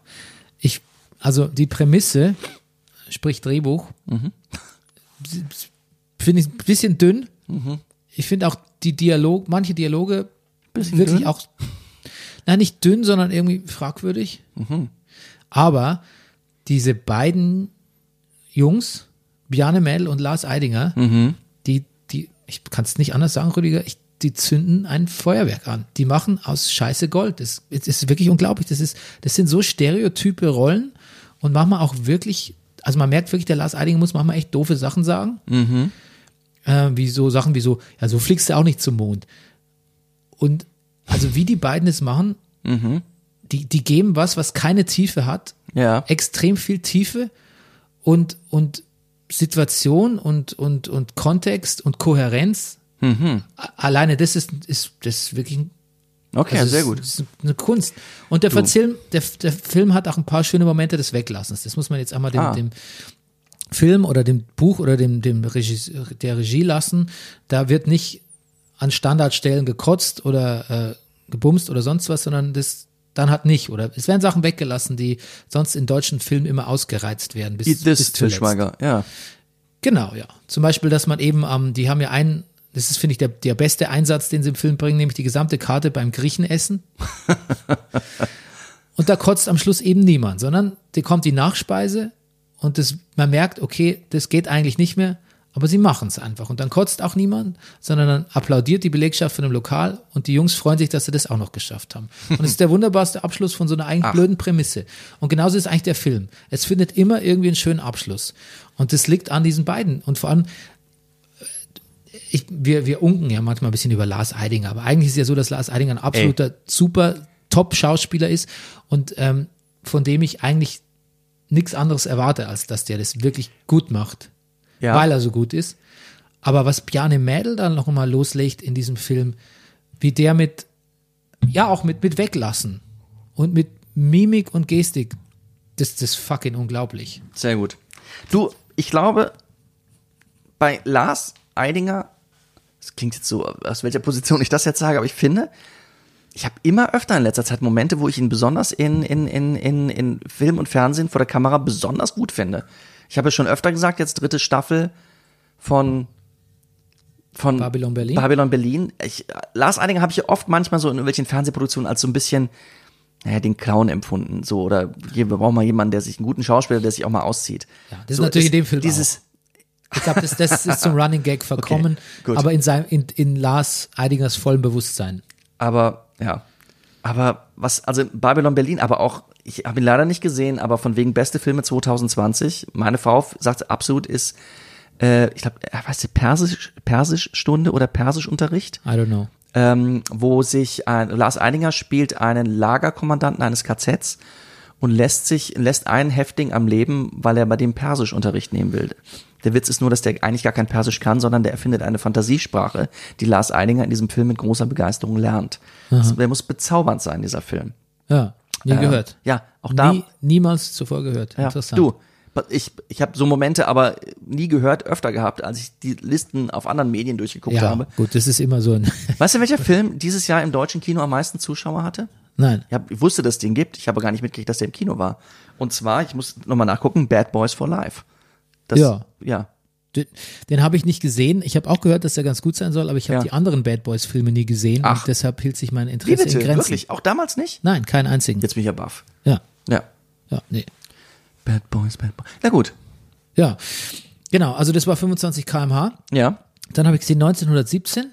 Okay. Hast du ihn auch gesehen? Nein, habe ich nicht gesehen. Ähm, eine tolle Fingerübung von Mhm. Sam Mendes. Platz drei, glaube ich, der meistgesehenen Filme in diesem Jahr. Ja. Nee, oder Platz vier. Ja. Ja, war ja auch lange für den Oscar. Man hat ja lange befürchtet, dass der den Oscar wegschnappt, was Ja. Parasite den Oscar wegschnappt. Ist Ja. letztlich nicht passiert. Für den besten Film. Ist ein Film, der wirklich wahnsinnig schön aussieht, der Mhm. wunderbare Darsteller hat und ähm, der erstaunlicherweise ab 12 ist. Das würde ich aber gerne nochmal. Ich finde tatsächlich, ich weiß nicht, bin ich zu- bin ich, bin ich zu spießig, aber ich finde, es müsste so eine ab 14 Wertung geben irgendwie. Mhm. Altersfreigabe. Also ab 12, da sind mir zu viele Leichen in dem Film. Mhm. Zu viele Leute in die Luft gesprengt und erschossen. Ähm, klar, man sieht jetzt nicht explizit irgendwelche Gedärme rausquillen, aber das denkt man sich eigentlich irgendwie schon automatisch dazu. Ähm, also George McKay ähm, ist einfach ein total großartiger Schauspieler. Das macht so Spaß, dem zuzuschauen. Es ist wirklich, es ist ja so One-Shot-mäßig gedreht, ne? So als wäre es die ganze Zeit eine Einstellung. Ja. Das hat mich jetzt persönlich nicht interessiert. Ist vielleicht sogar letztendlich der Grund, der mich immer so ein bisschen abgehalten hat, den so, zu gucken. ich glaube, so ist es auch mittlerweile. Mittlerweile ist es wie, ja, das wird als Fingerübung verstanden. Und der Film ist auch irgendwie, der, der holt sich schon auch ein bisschen ein darauf runter, dass er so schön inszenieren kann, der Film selbst. Aber dann gut, dass du ihn dieses Jahr noch gesehen hast und nicht nächstes Jahr. Aber er ist trotzdem schön. Ja. Ich weiß nicht, ob er mir so viel über, er sagt mir nichts Neues über den Krieg, also gar nichts, und über den Ersten Weltkrieg auch nicht. Er sagt eigentlich überhaupt sehr wenig aus. Also, dass der Krieg jetzt Kacke ist an sich, aber das ist nichts Neues, glaube ich. Weiß nicht, ob man Leute nochmal dran erinnern muss, dass der Erste Weltkrieg nicht so kein, kein, kein Zuckerschlecken war. Aber ähm, es ist trotzdem, ich, ich, es ist komisch, wenn ich das aber- sage über einen Kriegsfilm, das ist trotzdem ein schöner Film. Ehrlich gesagt, so wie du das gerade sagst, ich habe das Gefühl, man muss Leute an vieles erinnern. Vielleicht auch, dass die Pocken ganz schön schlimm waren oder dass es ganz gut war, dass es eine Impfung gab oder ich sowas. Ich habe so eine Lieblingsszene, die ich irgendwie ein bisschen erst albern fand. Da kommen sie über, da rennen sie halt durch die französische Provinz. Und äh, da sind so lauter um, da haben die Deutschen lauter Kirschbäume umgesägt. Und dann zählt der eine von den beiden, zählt so auf, was es für Kirschsorten gibt. Ah. Ja. Und ähm, das spiegelt sich in einer späteren Szene nochmal wieder. Und dann ging ich irgendwie, einen Tag später ging ich irgendwie mit meiner Freundin im Botanischen Volksgarten und Volkspark ähm, ähm, ähm, Pankow, nee, wie heißt der? Botanischer Volkspark, heißt der Pankow? Naja, der da, der da hinten. das machst du Nieder- ganz in oft. Du sagst sowas und guckst mich dann an und dann Ja, hoffst du, dass ich das weiß. ja, in dem Fall ähm, ich. ähm, wu- wusste ich, dass du es nicht weißt. Botanischer Volkspark Blankenfelde Pankow. Ja. Genau. Ähm, da ging ich spazieren und da waren auch so äh, Kirschbäume und dann hat das für mich Sinn ergeben und das wurde dann im Nachhinein rückwirkend zu meiner Lieblingsszene. Schöner Film irgendwie, Okay. trotz alledem. Schön. Dann habe ich gesehen eine ähm, Weihnachts-Rom-Com mit Kristen Stewart, Happiest Season. das gibt's ja gar nicht. Das ist sehr interessant, weil sie und Mackenzie Davis spielen ein lesbisches Pärchen, was an Weihnachten zu Mackenzie Davis Eltern fährt und ähm, die aber leider noch nicht gea sich geoutet hat. Und die Familie ist ziemlich dysfunktional und auch ziemlich widerwärtig. Aber am Ende kommt natürlich der große, die große Zäsur, äh, der große, äh, wie sagt man, der große ethische äh, oder der große Moralinschock, wo dann alle ähm, sich bekehren und denken, jetzt sind wir doch gute Leute. Und es ist interessant, dass eine Komödie, die eigentlich von so einer modernen oder diversen, ähm, diversitären Prämisse ausgeht, nämlich mal ein lesbisches Pärchen, ähm, dann doch letztlich irgendwie war ein schöner Film, hat Spaß gemacht, aber war auch wahnsinnig bieder. Wie Sehr biederer Film, aber maskiert als sehr moderner Film. Aber Okay. äh, trotzdem sehenswert. Ja. Vielleicht jetzt noch schnell gucken, vor, bevor das Weihnachtsgefühle endgültig verblasst sind. Dann habe ich mit meinem Sohn einen der irrsten Filme gesehen, den ich seit Jahren gesehen habe, nämlich Downsizing mit Matt Damon. Hast du den gesehen? Den habe ich nicht gesehen. Christopher Waltz, Christoph, Christopher, Christoph Waltz, das spielt auch mit, ne? Ja. Ja. Also erstmal dieser Film fängt an wie eine bisschen wie eine das ist eine Mischung aus Science Fiction und Komödie. Also Ja. Leute lassen sich schrumpfen. Hat man, man hat Schrumpfen entdeckt, um die Überbevölkerung, der Überbevölkerung entgegenzuwirken. Irgendwann gibt's, ohne jetzt viel zu spoilern, macht's so Platsch in dem Film und es geht plötzlich um Tod und Sterben und Krankheit und äh, Armut. Und Ja. ähm, in dem Moment taucht Christoph Walz auf, als Dujan, irgendwie ein, ich sag mal, Uh. ein sehr, sehr ich glaube, ein serbischer, äh, ein, Söldner? naja, die, die Importeur, Exporteur. Und obwohl der Film da ins Tragische abkippt, eigentlich an der Stelle, bringt er eine Leichtigkeit und eine Lustigkeit rein. Also äh, mein Sohn ist der absolut größte äh, Fan von diesem Charakter Dujan und, und auch von Christoph Waltz irgendwie. Ach, Der hat ein Wunder, ich glaube, Udo Kier spielt auch noch mit. Äh, Die haben, die sind ein ganz wunderbares Odd-Couple. Also das ist ganz merkwürdig, wird die Christoph Waltz Performance in diesem Film ist völlig entfesselt. sehr gut. völliger Wahnsinn. War mir Aber- lange aber- nicht sicher, ob dir der Film gefallen hat oder nicht in, in deiner Beschreibung jetzt gerade, aber aha. Also du würdest sagen, angucken. Ich weiß es nicht. Der ist wahnsinnig lang und der ist wahnsinnig, der, der wechselt so krass die Stimmungen und, und, aber irgendwie, irgendwie ist er so irre, dass man ihn eigentlich fast anschauen muss. Toll. Pass auf, aber jetzt wird's. Du musst aufs Klo, merke ich. Ich muss aufs Rüdiger Klo. macht das internationale Zeichen für ich muss aufs Klo. Gut, ihr werdet, ne, ihr, ihr werdet nichts davon merken. Es geht sofort weiter. So, Rüdiger ist wieder da und jetzt kommen wir zum Film, den du sicher gesehen hast, Rüdiger. Bibi und Tina, Jungs gegen Mädchen. Nein, ich glaube, den habe ich nicht gesehen. Unglaublich. Von wann ist der? Ähm, oh, da. ich gu- guck nach 2016. Ein Aha. Film des Regisseurs Detlef Book. Ähm, der lief halt im Fernsehen. Ich habe auch viel geguckt, was so im Fernsehen lief, so nebenbei. Und ich muss sagen, ähm, das war wie ein Autounfall. Ich konnte nicht wegschauen. Ja. Hast, hast du jemals einen Bibi und Tina Film gesehen? Ich glaube, dass die junge Dame bei mir im Haus, die sich vielleicht irgendwann mal dafür interessiert hätte, als diese, als der Film zum Beispiel jetzt rauskam, schon zu alt war. Ja, aber die war doch auf dem, La Entschuldigung, die war auf dem Lara Larissa, äh, äh, wie heißt sie? Lina Larissa Strahl-Konzert. Ja, stimmt, da war ich sogar mit ihr. Ja. Ich Das war ja voll in der Zeit. bin mir gerade nicht sicher. Nee, ich glaube, ich habe ihn nicht gesehen. Ich erinnere mich, Bibi und Tina, eher noch an Hörspiele, an Geräusche, die aus Kinderzimmern kommen. Nee, ich habe es nicht gesehen. Ja. Also der Film ist vor allem, ist der halb, eigentlich ein halbes Musical. Mhm. Und der geht also all in in seine äh, musikalischen äh, Performances. Und Ja, ich aha. muss sagen, der, der Soundtrack ist mir, ist mir schwer hängen geblieben.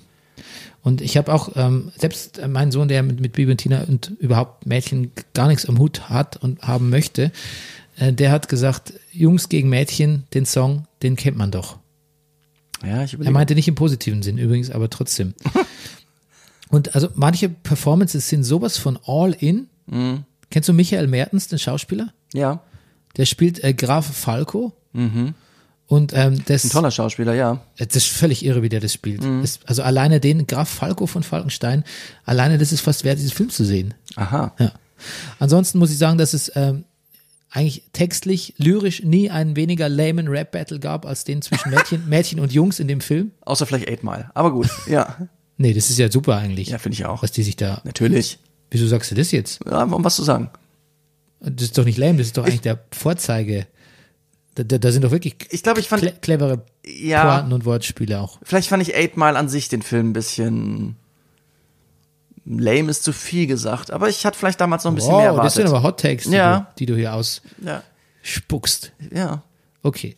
Aber gut, wenn du was gegen Eight Miles äh, Rap Battles auszusetzen hast, dann guck bi- bitte Bibi und Tina Jungs gegen Mädchen. Okay. Oder hör dir den Song auf Spotify an. Okay, mache ich.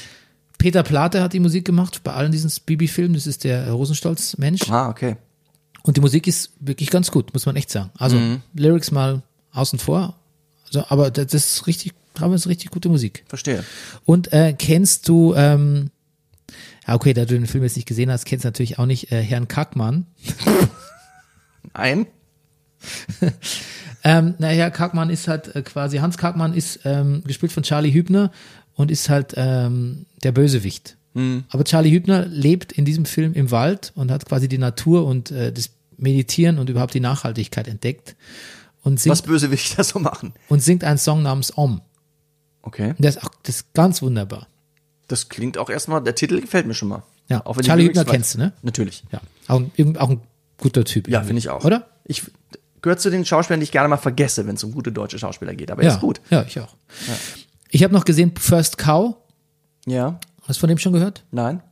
Äh, das ist ein Film, äh, jemand findet ein äh, Skelett von einer Kuh und danach, daneben zwei menschliche Skelette, die nebeneinander liegen. Und dann gibt's eine Rückblende und das ist Ja. dann der ganze Film. Es geht quasi, ähm, geht so ein bisschen um die ähm, Zeit, ähm, ja, ich ich das ist total blöd, wenn ich sage, die Zeit im Wilden Westen. Also ich würde sagen Ende des äh, 19. 19. Jahrhundert. Jahrhunderts, genau. Und ähm, da freunden sich quasi ein, ich glaube, ein chinesischstämmiger Pionier mit einem Koch an und äh, die haben so eine Art ähm, Business. Ähm, da, die verkaufen was, was aber mit, ohne es zu spoilern, was mit einer Kuh zusammenhängt, die aber einem Industriellen gehört. Genau, das spielt das Ganze im, in, Oregon, in Oregon, Oregon, Territorium. Und ähm, genau, und das ist sehr langsam, das ist sehr bedächtig und es ist sehr, es ist sehr liebenswert. Aber Okay. ich kam nicht umhin, das eine, die eine oder andere Mal vorzuspulen, weil ich es sehr bedächtig fand. Aber es ist ein ziemlich gefeierter Film und mehr, vielleicht, ähm, ja, vielleicht auch unter den, da es ja nicht so viele Filme gab, die dafür in Frage kommen, vielleicht ein bisschen unter den Oscar-Kandidaten. Okay. Ja, First Cow. Wunderschöne, ähm, pass auf, das muss ich jetzt wirklich nachschauen, ähm, weil First Cow hat eine ganz tolle Filmmusik ähm, und ähm, von dem Künstler, der, der mir jetzt leider nicht einfällt, ähm, der hat nämlich auch, der macht Platten, die ich auch privat gerne höre. Warte, jetzt muss ich aber wirklich mal googeln, hörbar auch. Forst Cow habe ich jetzt eingegeben, das ist wahrscheinlich ein anderer Film. Forstcow ist auch ein guter Film. Ja, genau. Okay, äh, First Cow Filme. William Tyler heißt er, genau. Den Mann hörte ich auch schon für, vor First Cow und er hat eine sehr schöne Filmmusik gemacht. Okay, ähm, dann habe ich im Fernsehen geschaut, äh, die Meisterwerke, wenn da erstmal Teil 3 rauskommt irgendwann, dann wird es die wichtigste Filmtrilogie mit Star Wars sein, würde ich sagen, nämlich Paddington. Aha. Oh. Mhm. Paddington 1 und 2 ist so, ist so ein felsenfeste Klassiker. Ja. Da ist nichts daran zu rütteln. Ja. Paul King ist, glaube ich, der einer der, also der ist der neue Scorsese. Das ist Wahnsinn. Diese Filme sind so wasserfest in puncto Humor und süß und lustig, ein bisschen derb und menschlich und so. Hast du beide gesehen? Äh, ja. Ich. Und jetzt ist ein dritter ist schon draußen? Nein, aber Nee. ich, da wird dran gearbeitet, Ah, glaube ich. Ja. Ja, Cool. genau. Und dann habe ich, musste ich mich noch durch drei Stunden Hobbit quälen. Äh, wirklich Hobbit oder Herr der Ringe? Nein, Hobbit. Hobbit. Hobbit 1. Okay. Eine unerwartete Reise. Pelzige Füße. Ja, Ja. pelzige Füße, genau. Hast du ihn gesehen? Ja. Ja. Und? Fand, fand nicht so schlecht. Ich. Aber halt alle drei. Nein, ich habe nicht alle drei. Ich habe nur den ersten Teil gesehen. Den fand ich ganz gut. Okay, der zweite ist eigentlich der beste. Ah, okay. Mit, mit Smaug. Hier, wie, äh, wie heißt unser Freund Cumber, Cumberbatch? Cumberbatch, ja. Als Smaug. Also hat man ja eigentlich das komplette Sherlock Holmes Team. Stimmt, ja. Ja. Ach du, pass auf, ich habe auch noch einen Film gesehen, wo ein Team aus einer anderen Serie plötzlich zwei andere Rollen spielen. Und zwar mit Pedro Pascal. Ich habe gesehen, äh, Kinderfilm auf Netflix, We Can Be Heroes. Klingt ja. wie äh, David Bowie äh, Biopic, ist aber äh, ein Kinderfilm über äh, es gibt es gibt Superhelden auf der Erde, die Heroes. Die Erde wird angegriffen von Aliens, die Superhelden werden entführt Ja. und äh, die Kinder, der Nachwuchs dieser Superhelden schickt sich an, seine Eltern zu befreien und ist natürlich ein Weg dahin, seine eigenen superheldischen Talente oder überhaupt Talente an sich in sich zu entdecken und einzusetzen und als Team zu arbeiten. Hat nicht so gute Kritiken bekommen. Der ist auch nicht so gut. Der ist zumal du hast vorhin so schön positive Sachen gesagt über über über äh, Freund Eidinger und Bjarne Mädel. Bjarne Mädel in dem 25 km/h Film, die das, die aus Scheiße Gold machen, die, das, die machen das nicht so richtig. Die sind alle ein bisschen bräsig, muss ich sagen. Ich werde Pedro Pascal natürlich immer lieben und seinen blonden Partner aus Narcos natürlich auch, der auch mitspielt, dessen Namen ich jetzt gerade leider nicht weiß und du musst es nicht nachgucken. Aber auch Christian Slater taucht da mal wieder auf. Das war eine Erscheinung wie aus, ich weiß nicht, wer ist denn der Mann, den kenne ich doch, ja, Christian Slater. Also, es ist ein bisschen schlapp inszeniert, aber insgesamt trotzdem schon auch ein ganz netter Film. Weil diese Prämisse, dass die Kinder so das schaffen und sich entwickeln, das, die ist, die ist einfach gut. Aber es ist so ein bisschen, es hat mich so ein bisschen inszeniert wie das Kindermusical am Friedrichstadtpalast. Es ist solide. Das ist ein schöner Vergleich. ja. Auch da gab es ja erwachsene Schauspieler. Aber die haben das natürlich besser gemacht. Gut, dann können wir jetzt eigentlich auch anfangen mit unserem Best-of, oder? Sehr gerne. Best of 2020. Ähm, also ich habe eine Liste, die fängt mit Top 5 Serien an. Und ich habe so viele Honorable Mentions. Über die muss ich aber in dem Fall was sagen, weil bei Serien, da habe ich eine lange Liste von Sachen, die ich wirklich super gern geschaut habe. Und es fiel mir sehr schwer, mich zu entscheiden. Ich weiß nicht, wie es dir Ich finde es so okay. Also ich finde das okay. Dafür sind andere Listen bei mir ein bisschen kürzer. Bei anderen Genres Ja, fire it well. so geht's mir auch. Also meine Honorable Mentions, mach erstmal deine. Oder hast du eh keine Honorable? Ja, pass auf, ich, meine Liste ist ein bisschen durcheinander. Mach du erstmal, mach du erstmal.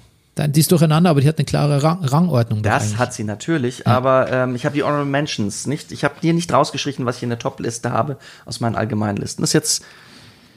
Mach, mach du mal. Okay. Also erstmal, ich fange mit einem Schocker an, nämlich The Mandalorian. Ist Honorable Mention. Ja. Das ist ein Schocker, weil es da erst ist, meinst du? Weil es Ja. weil's nicht in die Top 5 geschafft Ja, hat. genau. Unfassbar. Ja. Ja. Ich glaube, das erklärt sich nur damit, dass, die, dass ich die Top 5 so stark fand. Okay. Eine Serie, die ein bisschen unterging dieses Jahr und die kaum jemand gesehen hat, die ich aber unbedingt erwähnen möchte, ist Betty. Habe ich, glaube ich, hier im Brennerpass mal gemacht. Das ist quasi ähm, ähm, lesbische Mädchen, Jugendliche ähm, skaten in New York. Und das sind ganz fantastische Darstellerinnen, die auch alle wirklich skaten können. Und ähm, der Soundtrack ist der Hammer und das Skaten ist der Hammer. Und kurz danach kam Tony Hawk's Pro Skater 1 und 2 raus und das hat ein rundes Bild für mich ergeben. Gut. Betty ist so eine wundervolle Serie. Ich glaube, ich glaube, die Episoden waren kurz. Ich ist ja auch echt schon lange her. Also ich, ich glaube, das, ich weiß nicht, das hätte eigentlich irgendwie fühlt sich's an, als hätte es in meine Top 5 gehört. Gut. Aber irgendwie hat es doch nicht geschafft. Weiß auch nicht. Dann natürlich die Clone Wars Staffel 7, Mhm. die steht ja noch bevor. Die habe ich auch unter Honorable Mentions. Ja, aber Clone Wars Staffel 7 kannst du noch Nein, nicht in Clone Wars überhaupt. Ja, also okay. Äh, The Queen's Gambit haben wir eh ausführlich hier drüber gesprochen. Dann ähm, Ted Lasso natürlich. The Boys Staffel 2. Fand ich nicht alles gut, aber hat mich auch sehr gut unterhalten. Dann Industry, weil es gerade noch sehr jung ist, mit dem fantastischen Ken Leung und Mihala, Mihala Harold. Äh, und das ist eine neue Schauspielerin, kennt man noch nicht so. Einfach, da geht es um diese, diese Bör Börsen-Nachwuchs äh, jungen Menschen, die sich da an der Börse bewähren müssen und quasi ihre Unsicherheit mit äh, Drogen, Sex und High-Risk-Geldgeschäften kaschieren. Ganz, ganz tolle Serie. Ähm, I May Destroy You, ich weiß, das finden wir gleich wahrscheinlich nochmal auf deiner Liste. Ähm, ich bin nie so reingekommen, wie ich gerne wäre, aber ich ziehe in allen Aspekten den Hut. Tiger King, wobei ich da fand ich zu der Zeit, als ich es gesehen habe, sehr amüsant, aber mittlerweile finde ich so, als hätte ich was Schlechtes gegessen. Genau. Aber trotzdem, ich habe es gern geschaut. The Outsider, Stephen King-Verfilmung, die ich gerne geguckt habe. Und die aktuelle, ich weiß gar nicht, was Staffel 9 oder so, Pastewka-Staffel, hat mir trotzdem irgendwie, hat mir Freude gemacht. Ich glaube 10. Ich habe heute Morgen was drüber gelesen. Ich glaube, es war Staffel 10 sogar. Okay. Ja. Ja, Nee, be- behält eine hohe Qualität. Zufällig, weil ich, ähm, ich habe nur gelesen, es, es wäre nicht die beste Staffel gewesen, aber es, es wäre die letzte Staffel des Besten gewesen. Ja, ich bleib Aus dabei. Also, gut. war es die letzte? War eh die letzte. Ja, es war die ne? letzte. Ja. Aber ich blieb dabei. Über, von Staffel 1 bis Staffel 10. Ich war immer dabei und hatte immer Freude. Super. Ja. Okay. Ah, hast, jetzt kommen wir zu deinen Honorable Mentions oder willst du gleich mit deinem Platz 5 anfangen? Ich kann auch Honorable Mentions, wenn ich sage, ich habe du musst näher ans Mikro gerne zwischen, ja, pass auf, da muss ich eine neue Haltung für meine Zettel haben. Ähm, Oder das Mikro ein bisschen nach oben ja, Mikro nach oben. dingsen. Du, ich habe hier nur noch stehen, ich habe Black as Fuck gerne geguckt, ich habe Blackish, ich habe es auch nicht durchgeguckt, aber wenn wenn's, wenn wir schon Honorable Mentions haben, weil mich das irgendwie, weil mir das sehr gefallen hat und ich gar nicht weiß, warum ich nicht weitergeguckt habe. Pose fand ich wahnsinnig gut. Ähm, Und das Finale, als ich durchgegangen bin, unsere Black, unsere, unsere Folgen des Brennerpasses, wir haben sie noch im Januar 2020 besprochen, obwohl die Serie eigentlich von 2019 Watchmen, ist. ne? Ist Watchmen, ja. Ja. Ja, ich hätte es auch fast nochmal mit draufgenommen, weil es weil es wirklich so gut war. Mhm. So gute Serie, aber für, für mich fiel es dann doch mehr in 2019. Ja, ist es auch. Ja. Na gut. Gut, dann dann Platz 5. Du, pass auf, mein Platz 5, ich gehe jetzt viele Sachen, die ich in meinen Top-Listen, wie du schon gesagt hast, habe ich in meinen, in deinen Honorable Mentions hast, habe ich unter meinen, ähm, unter meinen Top 5. Aber äh, Platz 5 ist The Last Dance. Ja, das ist mein Platz 4. Dann, sprechen wir, dein doch, Platz dann sprechen wir doch jetzt drüber. The Last Dance war wirklich, war wirklich, ich habe mich nie besonders, be- besonders für Basketball interessiert, aber das, das, ich habe das auch später in den letzten Folgen mit meiner Tochter zusammengeguckt und die hat's auch voll erwischt. Das war wirklich, wirklich spannend und interessant und es hat mir sehr viel, sehr gut gefallen. Ja. Es gab ja jeden Montag zwei Folgen. Mhm. Und es war tatsächlich so, dass ich mich am Freitag schon gefreut habe auf Montag auf die Last Dance Doppeldings. Und wenn es irgendwas gab, was so in diesen Anfangs-Corona-Zeiten, ähm, wo ich auch dieses Gefühl hatte, ich bin zu Hause, äh, muss mich irgendwie ablenken. Jetzt ist auch das Schöne am Eskapismus zu finden, dann war es Last Dance. Last Dance war quasi ein, ein Shining Light, Shining Beacon an dieser ersten Corona-Zeit. Stimmt.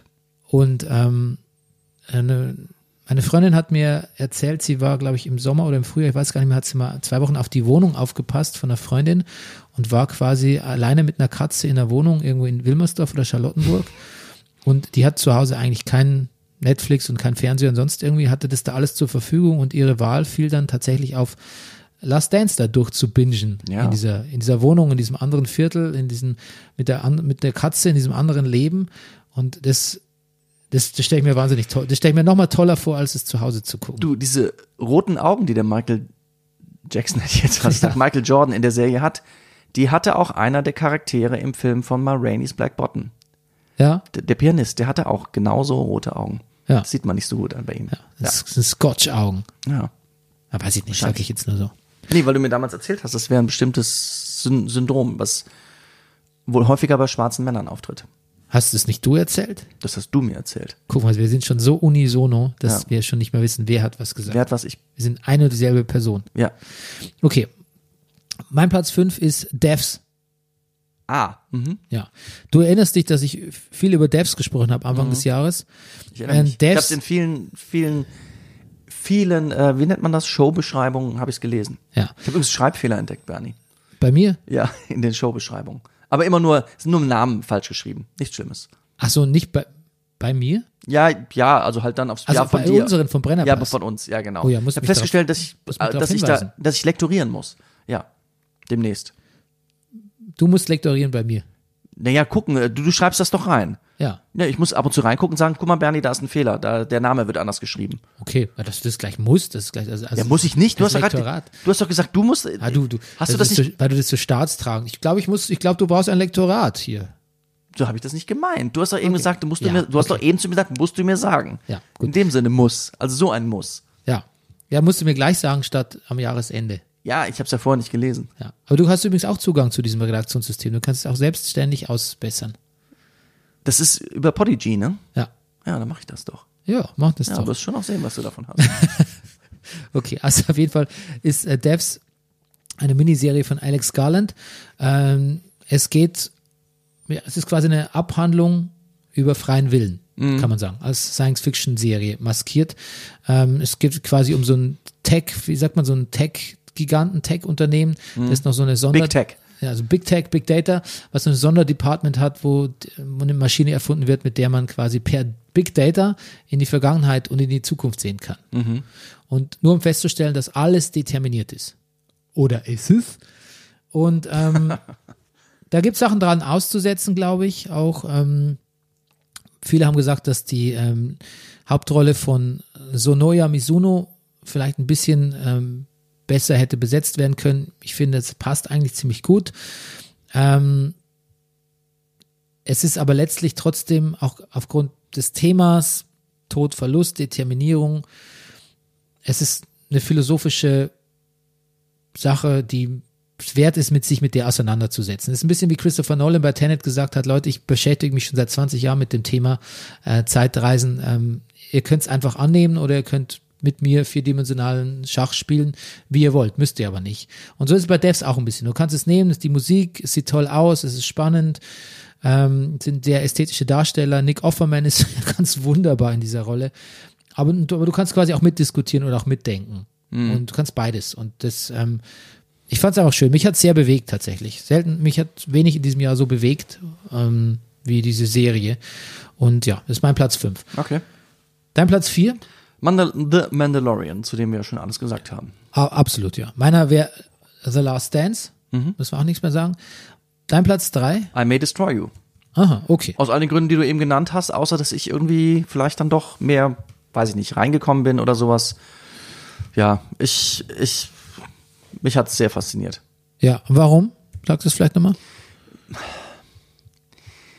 Also, einfach, keine Ahnung, die Lebensweise, die, die, auf, auf, was sie alles abhandelt in diesem I May Destroy You, in diesem, Das ist allerdings imposant, ja. Ja. Man denkt, es geht eigentlich um Vergewaltigung, sexuelle Selbstbestimmung, aber es geht um, ja, es geht wie so oft, es geht eigentlich um, um alles. es geht um alles. Ja. Es geht wirklich, wirklich um alles.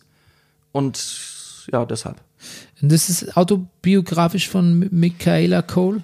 Ja, das hat sie irgendwie sehr schön formuliert in dem Interview. Das ist, äh, es ist, ich glaube, sie hat gesagt, es wäre zumindest nicht alles fiktional. Ja, okay, gut. Ja, das sage ich auch gerne, wenn man mich jemand zu meinem Quatsch fragt. Ähm, dann ähm, mein Platz drei, Ja. glaube ich, sind wir, Ja? ist äh, What We Do in the Shadows. Okay. Das zweite große Stück von ähm, Corona-Erleichterung, Eskapismus nach The Last Dance. Diese wunderbare Comedy-Serie aus dem, geboren aus dem Film von äh, Taito, äh, Ta- jetzt bin Tai- ja, ich komm auch mal Taita. Waikiki. Waikiki, auf Waikiki bin ich mir sicher. Ja. Äh, Taika, nicht Taita. Ja. Ja. Wobei Titi und nicht Waikiki. Jetzt bringen wir alles it. Taika Waititi. genau, der hat einen Film gemacht über eine Vampir-WG. Und der, daraus hat sich eine Serie, die er auch produziert, entwickelt, What We Do in the Shadows. Und da sind so ganz eine der tollsten Erfindungen, Erfinderungen, was rede ich hier, ist tatsächlich ähm, der Energievampir. Mir ist gerade klar geworden, dass der Waititi zweimal in unseren, der ist mehrfach drin in unseren Top 5 Listen. Der hat auch Finalfolge gemacht, zum Beispiel bei Mandalorian. Ja, genau, wobei das ja Mandalorian Staffel 1 war. War das Staffel 1, aber ich glaube, 2 hat er hat auch was gemacht. Ich bin mir nicht sicher. Gut. Ja, genau. Also hast du es mittlerweile, hast mittlerweile nachgeholt? Äh, What We Do in the Shadows, ja, ich habe eine Folge bis jetzt nur geguckt. Okay, ja gut. Man braucht ein bisschen, bis man, Ja, ja. bis man äh, reinkommt, aber ähm, es gibt nichts Schöneres als äh, den Colin Robinson, den Energievampir. Äh, äh, Unfassbar herrlich. Ja. Der wirklich mit Vorsatz Sachen sagt, wie, wo du sagst, hä, das ist doch jetzt gar nicht so lustig oder äh, das ist doch ein bisschen selbsterklärend oder kann, kann, kann man sich da in der Drehbuchschreiber nicht ein bisschen was Besseres ausdenken? Aber nein, der macht es absichtlich. Der will auch deine Energie aushaben. Es ist, und das, das, das, das ist das Tolle an der Figur, dass auch er nicht nur einen Effekt auf andere Vampire, also auf Menschen sowieso, auf andere Vampire, was schon sich Ja. fantastisch ist, aber auch noch auf einen selber. Also eine, eine Figur, die dich alles durchdringt. Ja, Mark Proksch spielt den und natürlich auch ganz, ganz wunderbar Harvey Gu- Guillen als Guillermo. Unglaublich. Wahnsinnsfigur. Es wird alles noch, es gewinnt alles noch so viel mehr in der Staffel 2. Das ist die Staffel, die dieses Jahr rauskam. Okay. Ganz toll. Dein Platz 2. Mein Platz zwei ist The Boys. Auch The Boys. darüber haben wir alles gesagt. Ja. Meiner ist Better Call Saul. Ja, Die größte Lücke in der, in der äh, Fernsehgeschichte. Scharte. Die größte Scharte, die. ja. Ja. Du, Bernie, ich habe auch, wie gesagt, Aber eigentlich ist es auch schön, dass du, äh, weißt du, es wird ja fertig nächstes Jahr, glaube ich. Mhm. Und dann kannst du sagen, ich kann mir jetzt quasi, ich kann jetzt fünf Staffeln äh, Better Call Saul durchbingen. Fantastisch. At will. Fire at will. ja. Ähm, dein Platz eins? Ach du, Bernie, es ist tatsächlich ganz einfach, weil es mit Liebe zu tun hat, Ted Lasso. Meine ich, ja. Mhm. Ja. Das ist so, das ist quasi, Ted Lasso ist das, was uh, What We Do in the Shadows und The Last da Dance in Corona 1 waren, Mhm. ist Ted Lasso dann in Corona 2 gewesen. Ja, kann man so sagen. Ja. Weil, weil die Serie an sich gut ist, weil sie durchgehend lustig ist, weil sie tolle Figuren hat, weil sie eine tolle Geschichte hat und weil dieser Ted Lasso, der hat wirklich fast was von einer, der ist so eine, so ein, so ein Licht, das alle um ihn herum so zum Leuchten bringt, diese Figur. Das hat fast was wie so eine, wie so eine große literarische Figur, wie was ich was, der Eulenspiegel oder Oh ja, das ist schön. oder Tartüff oder sowas, weißt du? Ich finde, das Ted, Ted Lasso hat ein enormes Potenzial. Der stammt eigentlich nur aus einer, aus einer, aus einem Werbespot. Für einen Werbespot hat er das entwickelt. Habe ich auch gelesen, finde Ja. ich auch irre. Ja. Ja. Ich, ich habe jetzt überhaupt erstmal einen Blick gekriegt für Jason? Sudeikis. Sudeikis in Ja. Saturday Night Live. Ich hatte den schon öfter gesehen, der ist mir nie so aufgefallen, ehrlich gesagt. Ah. Ja. Ich habe ihn auch in Downsizing gesehen. Ach, okay. Spielt da auch eine Rolle. Bernie, Ja, was ist denn eigentlich dein Platz eins? The New Pope. Gut. Das ist die zweitgrößte Scharte. Ja, also The New Pope ist tatsächlich, das ist mein, mein, das ist mein, mein Twin Peaks. Also äh, was Paolo Sorrentino äh, da gemacht hat an einer Abhandlung über Religion, verknüpft mit Surrealismus und ich, weißt du, da, wenn man, da steckt auch das ganze Leben in seiner ganzen Fülle drin irgendwie. Ja. Ich habe gerade übrigens eine Notiz gemacht, dass ich das wirklich, wirklich gucken muss. Und ich habe ähm, die beiden Popes-Sachen wunderbar verbunden, indem ich aufgeschrieben habe, The New Popes. Ich hatte auch in meiner, in Honorable Mentions unter den Filmen habe ich auch äh, Two Popes drin, Ja, wo ich gar nicht sicher bin, ob der von 2020 ist. Müsste aber. da, am, knapp am Rande. Knapp am ich. Rande, ja. Mein Platz eins ist auch knapp am Rande. Aber ähm, ja, New Pope. Okay, aber da sind wir bei den Filmen gleich. Dann mach da doch mal wir bei deine den Filmen. Top-Filme 2020. Mach doch mal deine Honorable Mentions. Ja, du, bitte. ich habe ein bisschen was. Ach, Honorable Mentions. Ähm, ganz toll hat mir gefallen. Dies Jahr auch eine Dokumentation, die ich gesehen habe noch. Es gab, Gott, ich, Bernie, es gab, ich war auf der Berlinale dieses Jahr noch. Ja, Dass die Berlinale, dass man das nicht irgendwie mitgekriegt, dass das ein Superspreader-Event gewesen ist, sondern dass die Berlinale das einfach so gegeben hat, das wundert mich fast im Nachhinein. Ja. Ähm, White Riot, ein Film über, über Rock gegen Rechts, über die Entstehungsgeschichte von Rock gegen Rechts in, in England, ja. das mich sehr ich erinnere beeindruckt mich hat. an deine Erzählung hier. Ja, das war wirklich toll. Two Popes habe ich gerade gesagt. Ähm, Greyhound habe ich drin in Ja. der Liste, weil ich es einen wirklich ganz einen sehr unterhaltsamen, ganz Hab- guten Film finde, der Habe ich, aber auch- hab ich auch drin. der aber nicht ganz so die wirkliche Tragweite von tollen Filmen hat, finde ich. Also als dass der Brennerpass auf den Platz 5 ist. Nee, Ja, aber netter U-Boot-Jagdfilm ne, wirklich netter. U-Boot-Fang. Ja. Und bei dir ist er vielleicht wahrscheinlich höher. Ich hätte einen höheren Platz verdient. Ist wirklich ein sehr guter Film, aber Mank ist es nicht in meinen Top 5. Deshalb Okay. habe ich da Mank noch stehen. ja, okay. Ja, Und bei dir? ich habe da ähm, Jacques, ähm, dieser ähm, Polanski-Film Mhm. über die äh, Dreifuß-Affäre in Frankreich. Ähm, Lava's Rock, das ist die Steve Mc, also der Steve McQueen-Anthologie Small X. Mhm. Ähm, da fehlen mir noch die anderen vier Teile, aber Lovers Rock ist es, wo die einfach nur tanzen und eine schöne Party haben. Das ist die, die Einwanderer, Einwanderer, die englischen Einwanderer von den West Indies. Ja. Ähm, Birds of Prey fand ich wirklich einfach verdammt amüsant. Film, den ich nachgeholt habe jetzt in diesen Feiertagen. Ich habe ihn gestern gesehen. Oh. Äh, ja, ich musste ja ein bisschen noch was nachholen. Und ich habe in so vielen Listen habe ich ihn gesehen und irgendwie, ich wollte ihn damals im Kino gesehen, es hat halt nicht mehr geklappt. Und mich auch irgendwie, ohne dass ich ihn gesehen habe, hat es mich geärgert, dass dieser Film gefloppt ist, weil Ja. ein Frauenfilm in diesem super äh, Heldengenre und ich, jetzt wo ich ihn gesehen habe, kann ich es umso weniger verstehen. Da haben viele ihre Meinung aber nochmal revidiert. Im Kino hat jemand, haben Leute gesagt, das war auch gerade so zu Corona-Beginn oder so, äh, wer braucht denn jetzt das wieder und hier Mhm. ein Zusatzcode-Ableger und schon wieder irgendwas mit Harley Quinn und Joker und bla bla bla und hier. Aber das ist, ist wirklich, das ist ein Juwel, ist es nicht, aber ich finde es einfach ein verdammt amüsanter Film mit, mit Schauspielern, die alle sichtbar viel Spaß haben, finde ich. finde ich auch. Und er ist hammer choreografiert. Er ist hammer choreografiert. Er ist auch so, ach, ist das, das die Margot Robbie, was sie da so alles an, an zeigt, auch an so, so zarten Momenten und widerlichen Momenten und ist eine ganz tolle Figur. Ja, finde ich auch. Ich habe noch Systemsprenger drin, der ist von 2019, aber kam erst dieses Jahr auf Netflix. Ähm, bester deutscher Film, den ich seit Jahren gesehen Ja. habe, mit Abstand. Dann äh, einen japanischen Film namens Weathering with You, also ein Anime, den ich ganz wunderbar fand, auch von 2019, glaube ich, oder 2018 sogar, auch erst gesehen. Und ähm, knapp nicht geschafft in meine Top 5 oder eigentlich tied, tied mit dem mein Platz 5 ist The Five Bloods. Ähm, hast du ihn gesehen? Nein.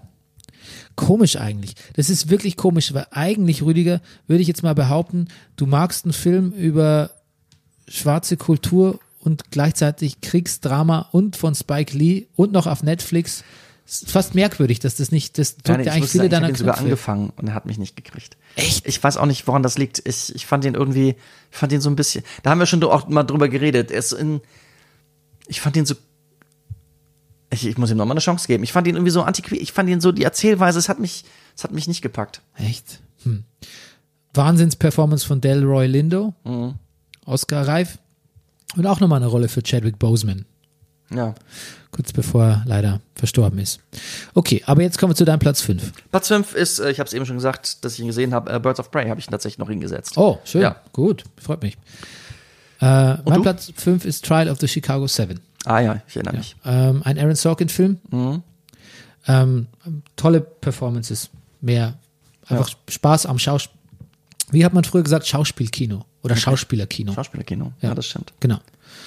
Dein Platz 4? Ist äh, Musical-Darsteller-Kino. Ich habe tatsächlich, weil ich ihn so viel gesehen habe, so viel Musik gehört habe, und ist es ein Film, aber ich habe Hamilton da stehen. Ist das ein Film? Es ist, es ist ein Theaterstück abgefilmt. Es zählt nicht so richtig, oder? Weißt du was, Rüdiger? Ich Mhm. würde, ich habe es nicht dabei, aber ich würde es jetzt einfach nochmal, weißt du, ich würde es fast, ja, ich würde es mindestens in meine Honorable Mentions aufnehmen. Ja, Hamilton war toll, stimmt. Ich habe auch gestern erst wieder ähm, ähm, ähm, von Burrs, wie- pass auf, es gibt auf Netflix eine Serie, die heißt Song Exploder. Mhm. Ähm, da werden ähm, Songs erklärt oder wie Songs entstanden sind und das ist wirklich ein sehr gutes Format und da wurde Wait for It analysiert, wie Ja. das entstanden ist, wie das geschrieben wurde. Ja. Und da habe ich mir auch nochmal gedacht, Hamilton war doch echt ein schönes, schönes Erlebnis auch dieses Jahr. Stimmt, ja. Ja, toll. Sehr gut. Schöner Platz 4. Was ist dein Platz 4? Shithouse. Ah ja. Diese College, sehr, sehr, sehr melancholische College-Komödie. Okay. Ja. Ich erinnere mich. College, ich mag College-Komödien. Ja. Ich Platz. auch dein, Booksmart drin, aber ist auch leider von 19. Also man guckt halt immer nach. Ja. ja, Ich habe ihn aber dieses Jahr gesehen. auch schöner Film. Mein Platz 3 nachgeholt. ist Cajillionaire von Miranda Julie. Über den warst du ein bisschen zweigeteilt, aber noch beim, im Brennerpass, ja. Aber er wirkt nach. Ich, der hat, der hat, der hat mir zumindestens die schönsten, vielleicht war ich auch einer der wenigen Filme, die ich dieses Jahr wirklich im Kino gesehen habe. Vielleicht hat es auch viel damit zu tun. Er hat mir wirklich äh, dann vielleicht mit die meisten Kinomomente verschafft. okay. Ja, hast du spät noch im Kino gesehen oder, Ja. oder wieder? Nee, als die Kurz- Kinos wieder aufgemacht haben. Ne? Kurz, kurz vor dem zweiten, vor, kurz Ende Oktober müsste ich ihn gesehen haben, kurz vor Lockdown Light. Nee, ich glaube, das sind vorher gesehen. Oder November? Ich weiß es nicht. Vorher. Nee, ich glaube, das sind vorher Ja? gesehen. Na gut. Ziemlich sicher. Ähm, ja, aber muss ich noch nachholen. Ja. Mein Platz 3 Mhm. ist Palm Springs. Papp, den habe ich vergessen. Komisch. Dann kann der, vielleicht war der gar nicht in so einer Liste drin, in einer unserer Showbeschreibungen, weil da haben wir eigentlich drüber geredet. Ja, den fand ich auch ziemlich gut. Den fand ich sogar sehr gut. Ja. Der wäre zumindest, der wäre mindestens in meinen Honorable Mentions gewesen. Ja, Regisseur ist Max Barbakow, nie gehört von dem Typen, Ja. aber ist mit Andy Samberg ähm, und einer ganz fantastischen äh, Christine Milioti, die die Sarah spielt, äh, sein, also die, wenn man so will, der, den Star des Films. Ja. Ja. Andy Samberg is doing Andy Samberg things. Ähm, toller, toller ähm, Groundhog Day Ja. artiger Film. Ja. Dein Platz zwei? Mein Platz zwei ist Knives Out. Auch da, weil ich ihn im Kino gesehen habe, war das so, war das so, war das so irre, so, ich mag Filme, die so, so, das, das, alles sehr schön fein gestrickt und, Ach, Rüdiger. was kommt jetzt? Knives Out war ja auch dieses Jahr. Ja, ja, das ist auch dieses Jahr. Platz 6 übrigens äh, der meistgesehenen äh, Zuschauer. Okay, weißt du was, dann mache ich was, muss ich unbedingt Ha. äh, Trial of the Chicago Seven ähm, ähm, wandert in die Honorable Mentions und Knives Out äh, wird auf meinen Platz 5. Den habe ich tatsächlich vergessen. Ja, du. In Auch, diesem Jahr. Auch Schauspielkino. Auch Schauspielkino. Und trotzdem ein bisschen einem- zum Mitknobeln. Und einem glänzend aufgelegten, Daniel Craig. ja. Wunderbarer Mann. Mhm. Und ähm, da muss man auch sagen, dass bei Knives Out ist tatsächlich auch, auch das finde ich, ist so ein, also der, der Whodun des, äh, es ist ja quasi ein Whodunit Mhm. und gleichzeitig ein Meta-Whodunit, also so ein Agatha Christie Tribut und gleichzeitig aber auch eine Beschäftigung mit dieser Art von Filmen. Mhm. Und trotzdem ist es der beste Eskapismus, weil es hat, es hat nicht im geringsten was mit dem Leben zu tun, das man gerade führt, sondern da geht man Nein. rein und dann ist man da drin und weg Genau. und auch schön, in, schön und wichtig in diesem Jahr. Und Anna de Armas ist natürlich auch eine wunderbare Hauptdarstellerin neben Ja. da- Daniel Craig. Was ist dein Ähm, Platz 2? Okay, ähm, mein Platz zwei ist auch Mank. Mank. Ja. Auch gar nicht, weil ich den Film und das Drehbuch an sich, sondern einfach, weil ich so viel Spaß hatte, den Schauspielern zuzuschauen. Und ähm, weil ich einfach auch glaube, dass ähm, David Fincher ein bisschen untergeht in dieser ganzen Flut von Netflix, Film und sonst irgendwie und vielleicht gar nicht so diesen, ich weiß nicht so, ich glaube, David Fincher und Gary Oldman hätten für den, und vor allem auch Amanda Seyfried hätten für diesen Film ein bisschen mehr Aufmerksamkeit noch verdient. Ähm, aber jetzt, wenn ich mal meine Liste schon anschaue, glaube ich, müsste ich fast Knives Out wieder höher einordnen. Aber jetzt ist es so, ich habe Make auf Platz zwei, dann soll es so sein. Ich hätte ihn gerne im Kino gesehen, aber eigentlich auch toll, dass ich ihn on demand zweimal hintereinander auf Netflix gucken konnte. Ja. Ja, dein Platz eins. Mein Platz eins. Ich hoffe, du lässt mir das durchgehen, Bernie. Der Film ist rausgekommen am 2019, aber am 25. Dezember. Ja. Also sechs Tage vor Silvester. natürlich. Ich, ja, pass auf. Ich fand, ich habe ich, ich hab ihn geliebt. Uncut Gems, der schwarze Diamant, Adam Sandler. Mensch, der ist auch in meinen Honorable Mentions. Entschuldigung, Ja. habe ich vergessen zuvor zu lesen. Ja, ich, ich, den, ich, ich fand den wirklich großartig, weil der so ein Rausch war, weil der so, ich weiß, you're a sucker for structure. Ich, ich, es, es, es ist manchmal so ein bisschen crazy, aber er hat eine enorme Energie. Ich finde Adam Sandler fantastisch. Ich finde seine Partnerin, deren Namen ich jetzt leider nicht aufgeschrieben habe, ich, ich finde, ich gu- ich finde ihn super. Ja. Ähm, Lucky Stanfield war natürlich dabei, unser Freund aus Atlanta. Ja, und aus Ja. Nice Out. Stimmt, natürlich auch wieder, war der Assistent von Daniel Craig. Ja, Ja. natürlich. Lucky Stanfield vielleicht mein, mein ähm, Breakout-Schauspieler des Du, Jahres über den habe ich, ich 2020. zwischen den Jahren, ich habe ja irgendwann mal gedacht, ich muss mal ein bisschen, als Schauspieler im Moment, man geht ja nicht zu Castings hin, weil man nicht zu Casting hingeht, Ja. weil man sich nicht treffen darf. Trotzdem wird noch relativ viel gedreht, also gibt es im Moment sehr viele Online-Castings, also Hm. im Englischen Self-Tapes oder E-Casting, wie wir hier in Deutschland sagen, also man filmt sich selber mit der Handykamera meistens, was ja auch gut funktioniert. Meistens braucht man allerdings Licht, Licht ist meistens das Problem das Zeit, also in der Berliner Wohnung im Moment im Dezember ähm, ist der Zeitraum, wo man sowas filmen kann, meistens zwischen 11.30 Uhr und 12.05 Uhr. Ja. Deshalb habe ich mir gute Maximal. Lampen gekauft. Ja. Ähm, aber um an diesen Self-Taste besser zu arbeiten, habe ich mir so ein bisschen, ich habe mir Videos, YouTube ist eine un, unerschöpfliche Quelle von Schauspieltipps. Im Deutschen kann man das alles ziemlich knicken, auch so, so technische Sachen wie Self-Tapes, Beleuchtung oder sowas. Ja. Aber die Amerikaner und auch die Engländer, aber vor allen Dingen die Amerikaner sind natürlich da ganz vorne dabei und ich habe mir ein langes Video angeguckt von Michael Caine über Filmacting, was hochinteressant war. Sehr schön ist auch ein Video von, jetzt kommt endlich, äh, wird ein Schuh draus, äh, von unserem Freund Lakeith, der äh, von den Anfängen seiner Schauspielkunst berichtet und immer erzählt, dass er halt in Amerika hast du als Schauspieler mehr Castings. Wenn du in Hollywood bist und es versuchst, hast du sehr viele Castings. Du fährst ständig hin zu Castings. Ähm, und es ist nicht so wie in Deutschland, wo du den Text richtig lernst und richtig die Szenen spielst, sondern du machst meistens, wie wir es aus, dem, aus der Serie Entourage kennen, du machst Cold Readings, du hast den Text dabei in der Hand und wie er davon erzählt und wie er das beschreibt, und wie er es immer wieder gemacht hat, wie oft er abgelehnt wurde, ist ein sehr nettes, sehr sehenswertes Video, ähm, was dir sicherlich gefallen würde. Darauf möchte ich hinaus. ja, Bernie. schick mir das gerne. Ich schick dir das. Licht in Berlin, sehr interessant. Licht ich in hatte Berlin. Ja, ich hatte viele äh, so Zoom, Teams, what the fuck, Ja. Calls äh, in den letzten Monaten, Videocalls Okay, Zoomer. und ja, sehr gut. See what I did there? Ja. Ähm, und mir ist oft aufgefallen, dass die Münchner, Ja. die sahen ganz natural aus so. Und ich war immer in so einem leicht gelblichen Licht gesessen. Ja, weil die Ja. München haben alle Dachterrassen und länger Sonne. Nee, die haben irgendwie ein anderes Licht. Ja, die haben anderes Das Licht. ist, wir haben, die haben wirklich anderes Licht. Ich bin ja hier im fünften Stock, ne? Ja, das ja. ist ja eine relativ helle Wohnung, kann man sagen. Auf jeden Fall. Also, und trotzdem, ich war immer so gelb, so angegilbt irgendwie. Das war die Münchner immer fresh, fresh Daylight, bei uns irgendwie so, ah, ist schon dunkel bei euch? So leichte Patina auf der. Ist schon dunkel bei euch? Ja, sorry, stimmt. Ist leider dunkel bei uns, musste ich dann antworten. Na gut. Mein Platz eins, Dann Platz eins. The Farewell. The Farewell. Ja, weil es ein Film war, den ich im Kino gesehen habe und weil es einfach dieses, weil es dieses Kino dieses Programm-Kino-Erlebnis, was ich vermisse, ein Der bisschen von 2020. verkörpert. Weil ich nee, der ist von hier- 2019, aber den habe ich ja dieses Jahr gesehen. Ach, du bist doch ein Schlingel. Ja, hast du doch auch gemacht mit, mit Uncut Gems. Naja, weil er am 25. Dezember. Aber okay, das stimmt. Ist okay. Es ist okay. Ja, aber das war nicht möglich, den vorher, äh, den vorher zu sehen, glaube ich, Ah, in Deutschland, oder? Gut, aber dann, ich habe ihn hier auch. Aber der lief, der lief Ich- halt einfach im Kino. Bernd, ich bin ganz froh, dass du ihn da hast, dass er erwähnt wird, weil ich hätte Ja. ihn jetzt nicht mehr erwähnt. Er steht hier mit auf meinem Zettel mit drauf, aber ich dachte, ich darf nicht. Ich fand The Farewell, ich fand den auch großartig. Ja. Von Hast Lulu, von Lulu Wang, Hauptrolle Ja. Aquafina. Und hast du die Aquafina, die hat übrigens auch eine Serie. Irgendwas Ja. mit sowieso aus Brooklyn oder sowas. Ja, die ist aber nicht so wahnsinnig gut. Das habe ich auch gehört. Ja. Schade. Aber ich mochte sie irre gerne. Aber wer Aquafina toll findet, ähm, Aquafina hat äh, ihre Karriere quasi auch mit, auch als Rapperin begonnen und Ja. äh, hatte den Marvage ist ihr größter Hit. Und da hatte sie ein bisschen eine, hat sie eine Brille aufgesetzt, damit sie so bei Castings und so nicht wiedererkannt wird. Alles klar. Ja. Ähm, das ist auch ein bisschen tragisch, dass tatsächlich, aber das spricht auch für unsere westliche Ignoranz, dass nämlich ein, eine asiatische Person eine Brille aufsetzen kann und dann man denkt, das kann die nicht sein, weil die hat ja eine Brille aufgehabt. Ansonsten kann man es, da kann man, Ja. konnte man sie dann offensichtlich nicht unterscheiden von den vielen anderen asiatischen Darstellerinnen. Auch ein bisschen traurig. Hey, du hast gerade zur Musik übergeleitet. Yes, genau.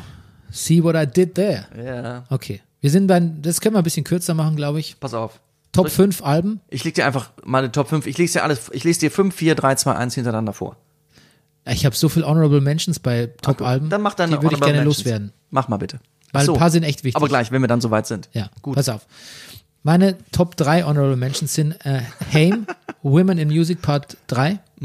Das ist ein sehr schönes Album. Mhm. Finde ich auch. Tolle Songs drauf. The Steps ist ein, weiß gar nicht, ähm, den, ähm, der ist auch in meinen mein Honorable Mentions drin ähm, bei den Dingsbums, bei den Songs, aber dazu kommen wir gleich.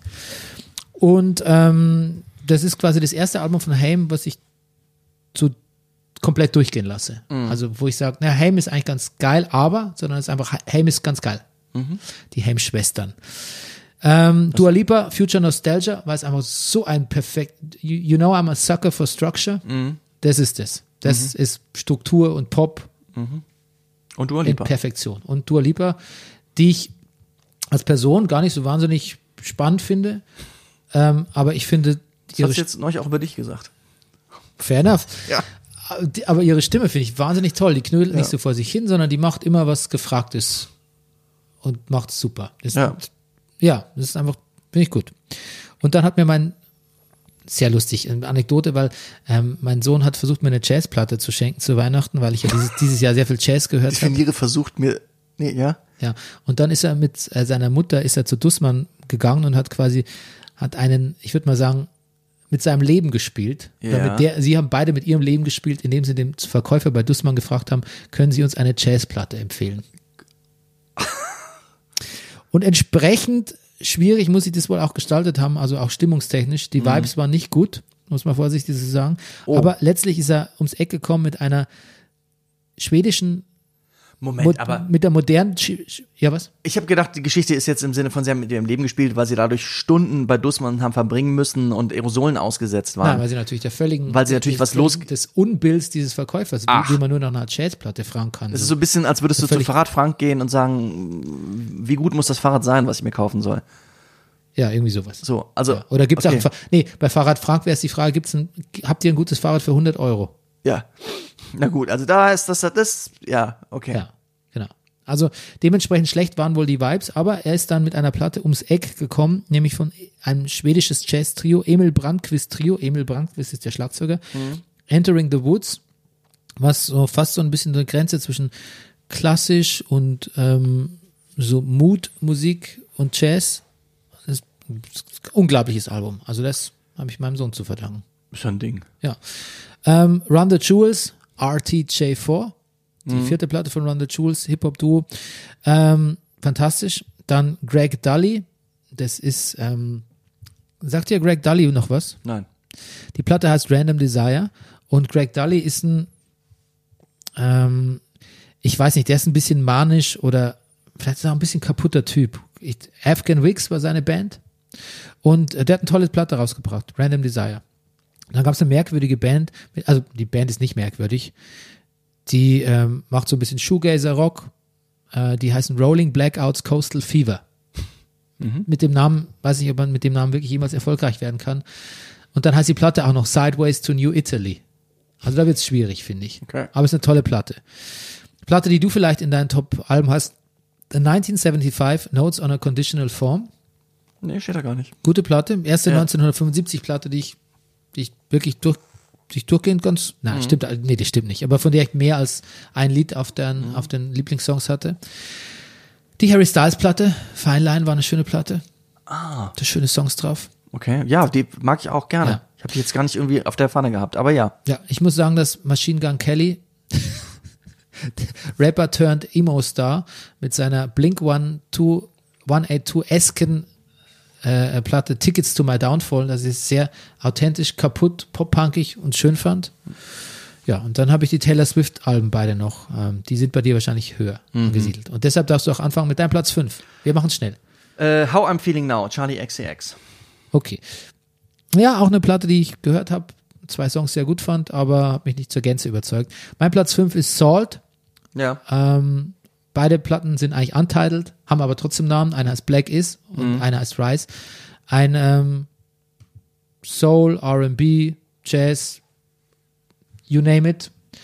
Ähm, Projekt schwarzer Musiker aus England, von dem man nicht weiß, wer es ist. Oder weiß man es mittlerweile? Und Ich- hab's nicht ich mitbekommen. weiß das eigentlich- nicht. Es ist auf jeden Fall zwei super Platten. Ja. Mein Platz 5. Dein Platz 4. Äh, Miss Anthropocene Grimes. Ah, okay, gut. Ähm, da schließt sich der Kreis zu Freund Elon. Ja. Ja. Mein Platz 4, ähm, das Strokes Comeback-Album The New Abnormal. Mhm.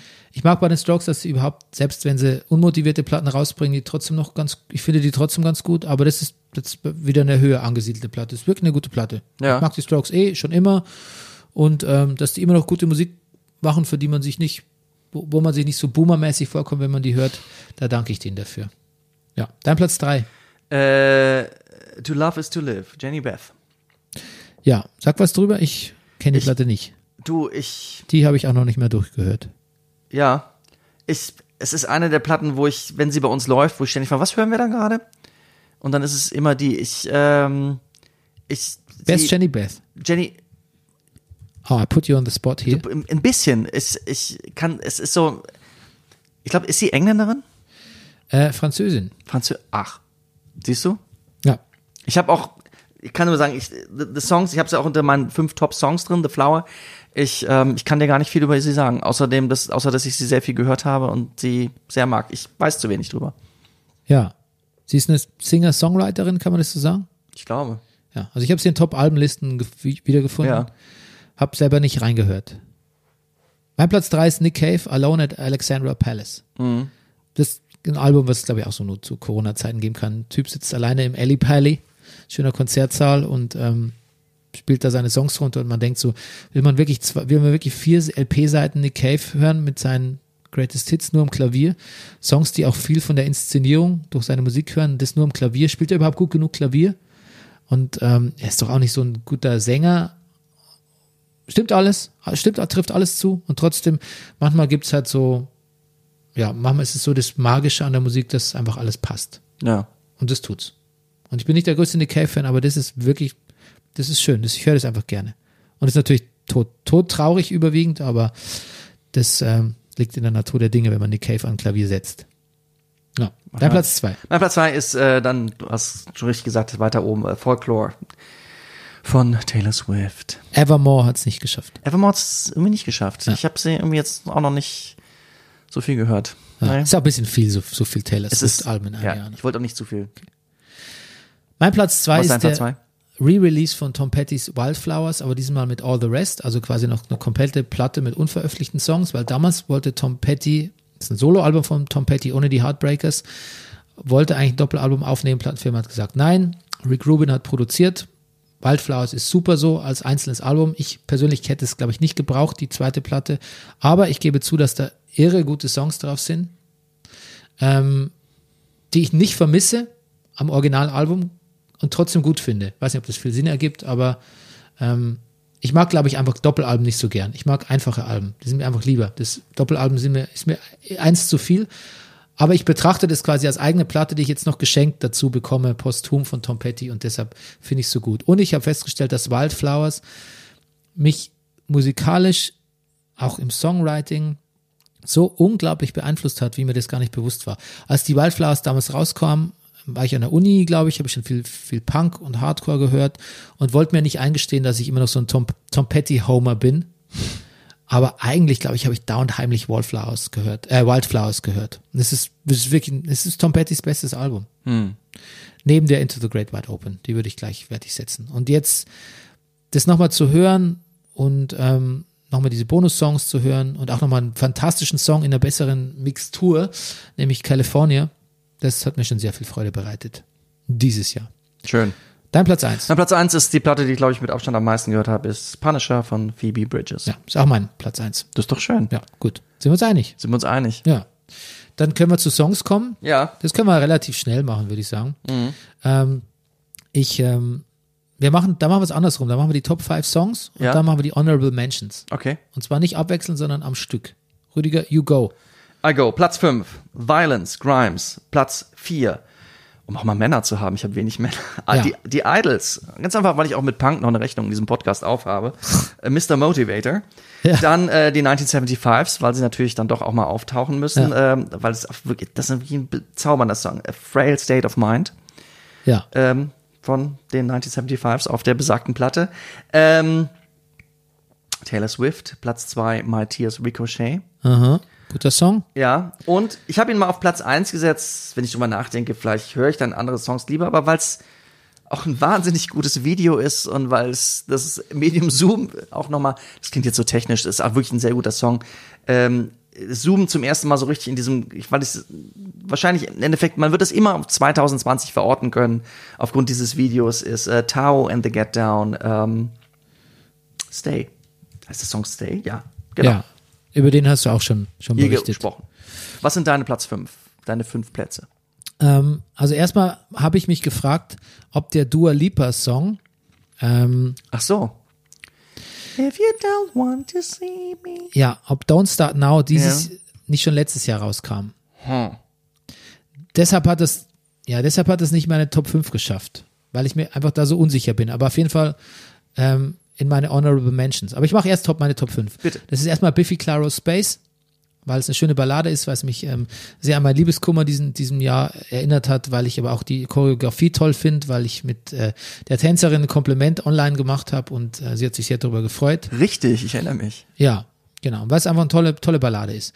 Obwohl ich kein Biffy Clyro-Fan bin, aber es ist einfach eine tolle Rock Rockballade, sagt man das noch? Ja. Kuschelrock. Hört man es. das noch? Das ist die Frage. Kuschelrock ist es. Ja, cool. hören tut man es auf jeden Fall Gibt es noch. das noch? Kuschelrock-CDs? Nee, CDs ich glaub nicht mehr. Nee. Aber Play ich- Playlist killt the Kuschelrock-CDs. Aber es gibt Kuschelrock-Playlists auf Spotify, die ich, die ich, Ja. in die wir manchmal rein, einen C reinhalten. Hm. Vier Platz vier Bilderbuch Kitsch. ja.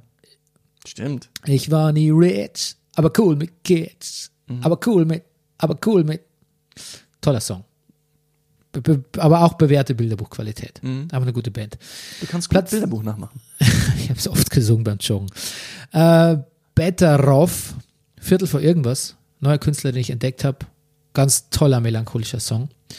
Platz zwei, da schummel ich, weil der ist gleich von 2018 oder 17, aber den habe ich dieses Jahr entdeckt oder wurde mir nahegelegt.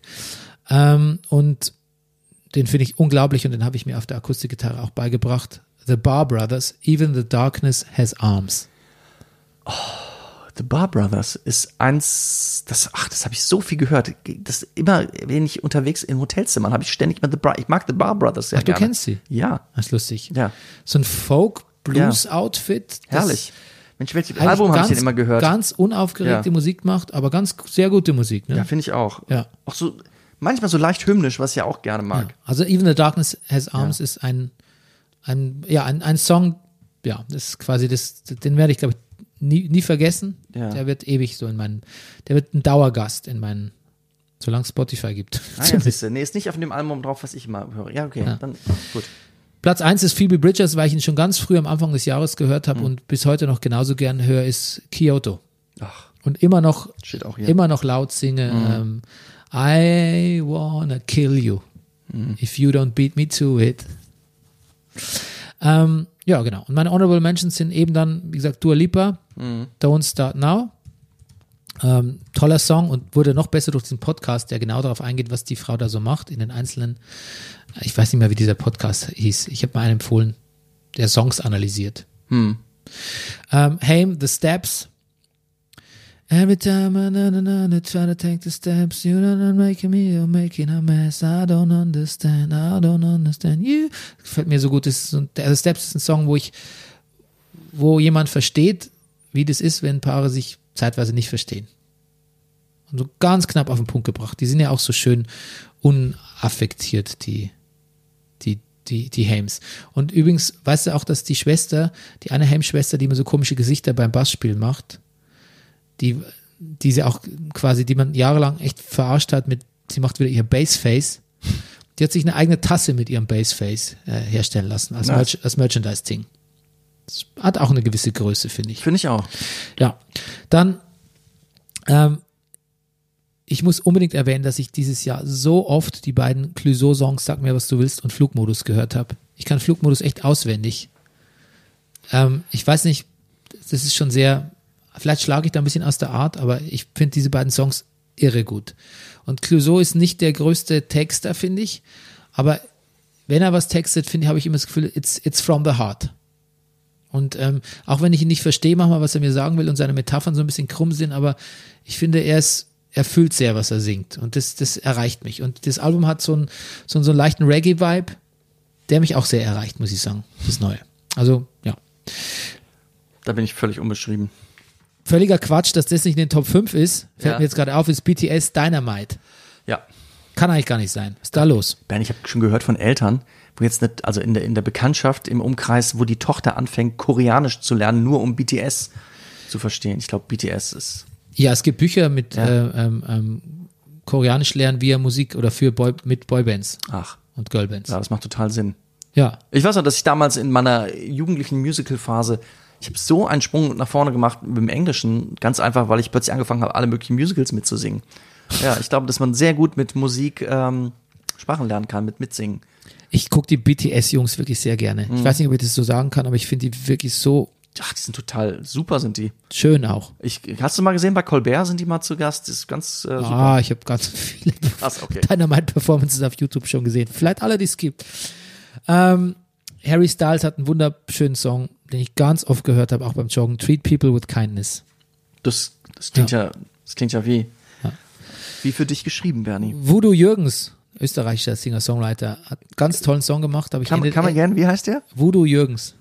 Ist das so gut, wie ich denke, dass es ist? Ja, das ist wirklich super. Der, der Song ist auch der Hammer, Rüdiger. Der Song heißt 2 Liter Eistee. Dann stößt du da mit einem Bucket Chips und 2 Liter Eistee. Das ist so, so, so ein fantastischer Song. Ich, Ähm, Ariana Grande hat so einen schönen Song über, schönes Album über Sex gemacht und auch einen schönen Song, der heißt Positions. Der gefällt mir wahnsinnig gut. Ähm, dann sehr honorable gementioned ist Talking Heads, This Must Be the Place, uralter Song, aber den habe ich dieses Jahr auch so oft gehört wie fast keinen anderen Song. Und die höchste Eisenbahn, den Song Aliens, mag ich so gern, kann ich auch nicht genug davon kriegen. Okay, jetzt wird schwierig bei mir, weil Top, in meinen Top 5 Büchern sind nur Bücher, die ich wegen der Arbeit gelesen habe, Rüdiger. ach, das ist schlimm. Da darfst du jetzt, darfst du schlimm. vorlegen. Ach, Bernie ist überhaupt nicht schlimm. Ich habe auch, weißt du, ich, Lesen ist auch sowas wie, wie Sport, so man müsste es eigentlich noch viel mehr tun. Und wenn ich sage, ich will 2020 gute Vorsätze, 21, dann auch wieder mehr lesen. Aber pass mal auf, Bücher. Für Bücher, Bücher kommen ja oft zu einem. Also die sind meistens Sachen, die ich irgendwie um was gehört und Empfehlungen kriege. Ich lese einfach mal vor. Ja.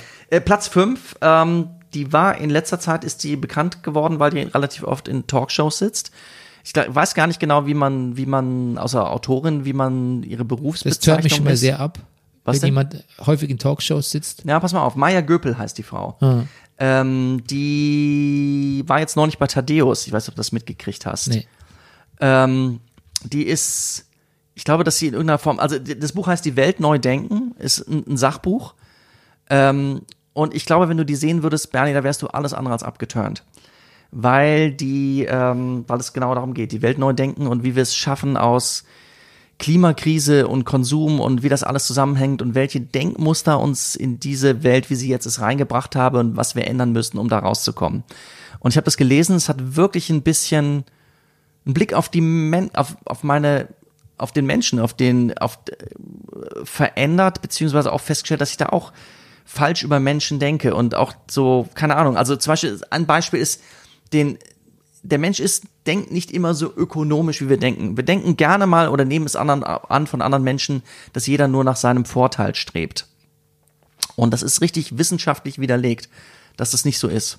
Ist kann ich dir sehr empfehlen. Maya Göbel, die Welt neu denken. Ja, dann, dann leih mir doch mal, Rüdiger. Ich, ich, ja, kann ich machen, Bernie. also das ganze Neues, leih mir doch mal ein Buch. Ich leih dir mal ein Buch. Ja. Ja, leicht dir. Ja. Das hast du gleich, das hast du in zehn Minuten im Briefkasten. Okay. Genau. Maya Göpel. Platz fünf. Soll ich einfach hintereinander mal lesen? Ja. Pass auf. da hatte ich, das hatte ich jetzt schon geärgert. Äh, eine Frau aus Talkshows, jetzt jetzt wird's noch schlimmer, Bernie. Ich hatte auch wirklich Spaß. Ich habe es mal gelesen. Ich wollte es eigentlich verschenken. Auch das kann ich dir leihen, aber vielleicht willst du es gar nicht haben. Ich ähm, er hat es gekauft, um es zu verschenken. Letztendlich habe ich es dann vorher selber gelesen. Ich habe Jan Böhmermanns Buch gelesen, sein Twitter-Tagebuch und hatte da Freude dran, weil das irgendwie so ein so ein bisschen wie meine Notizzettel, die das letzte Jahr für mich dokumentiert haben, weil es auch von seinem ersten Tweet, ich glaube, es beginnt 2009, der hieß Hunger bis in die Neuzeit. Es war irgendwie hat das das hat wirklich, es sind ja nicht nur seine Tweets, es sind ja auch Kommentare, was Leute daraufhin geschrieben haben. Ich habe seitdem ein bisschen, ich habe in der Pandemie war plötzlich, das, wenn ich so auf sozialen Medien war, war es Twitter und habe da ein bisschen rumgelesen. Irgendwie habe ich Twitter dadurch ein bisschen schätzen gelernt. Ja. Du, du erzeugst so viel Widerstand in mir. Ja, ich weiß. Jan Böhmermann, Twitter, Ja, deine Genau. Aktivität auf Twitter. ja. Pandemie, quasi, du versetzt mich in den Zustand äußerster An Anspannung und ich muss versuchen, diesen Widerstand abzubauen und sagen, klar, warum nicht? Mach mal, Rüdiger. Du, Alles okay. Bernie, das hat ja auch damit zu tun, dass du dich wahrscheinlich schon viel mehr in deinem Leben und viel früher als ich mit Twitter überhaupt beschäftigt hast. ja. Ach, Twitter ist einfach nur Twitter. Twitter. Bernie, sowas kann doch auch nur jemand sagen, der die Sache durchdacht hat. Soweit bin ich ja noch gar nicht. Ja. Ja, nein, also, ja. Bernie Okay. wird schweigsam. Ähm, soll ich noch weitermachen? Ja, bitte, sofort. Platz drei, A Wrinkle in Time. Hat mich draufgebracht. Freund, Ted Lasso natürlich, Ja. der das irgendwann unserem Fußballer in die Hand druckt. Und selbst Trent Cramp von Independent, der übrigens jünger ist als ich, der Schauspieler, das hat mir einen Stoß versetzt. ähm, auch selbst der sagt, es ist ein ganz bezauberndes Buch und es ist wirklich ein bezauberndes Kinder-Jugendbuch, was fantastisch, also es ist ein, ein, es ist eine fantastische Geschichte und es geht um eine junge Frau, die, ein Mädchen, die, es geht um Abnabelung und, und, und Verantwortung und das, das, das war wirklich sehr gut. Und Zeitreise. Hätte ich es nur gelesen, bevor wir unsere Zeitreisefolge gemacht haben. Platz zwei ist, ähm, ist äh, der Araber von morgen. Äh, Graphic Novel. Ja, äh, Bernie fängt an, sich zu entspannen. Ja. Ähm, von Riyad Satuf. Und äh, Platz eins habe ich auch schon in unserer Bücherfolge gehabt, was das einzige so richtige Buch, Buch gewesen ist, was dieses Jahr gelesen habe von Daniel Kehlmann. Tüll. Ja. Ist auch nicht das einzige, ich habe noch mehr gelesen, aber Roman meine ich, so ein richtiger Roman jetzt in meiner, in meiner Top 5 Bücherliste. Okay. Jetzt du, Bernie. Jetzt wird so richtig quatschig. Ja? Ja, ich habe nur Arbeitsbücher bis auf eins. Pass auf. Okay. Ähm, Platz fünf äh, Bergermann, T. Haseborg, die Wirecard Story. Oh, ja. Unglaublicher Ein Krimi. Abriss von, von Wirecard, dem Wirecard-Skandal, was mir tatsächlich die Augen geöffnet hat. Naja, die waren schon so halb offen, aber tatsächlich nochmal klar wurde, was das eigentlich, wie, wie albern das ist, wenn so Männer mit Geld rumplanschen und spielen und was man da alles machen kann. Sehr was, schöner Ausdruck mit Geld rumplanschen. um was es für Summen da geht und was da was da alles veranstaltet wird an, an, an undurchsichtigen Dingen, die aber selber die Leute am Ende auch nicht mehr durchschauen können, weil es einfach solche so Irrwege geht, das Geld und überhaupt, was das eigentlich, das sagt eine Menge aus, wenn man das mal so im Gesamten liest, geballt über, was wir da für ein komisches System errichtet haben mit diesem, mit diesem Kapitalismus in der, in der Jetztform. Was das Ja. für ein merkwürdiges System ist, das tatsächlich außer, ja, einfach außer Kontrolle geraten ist. Ja. Genau, ähm, Platz 5.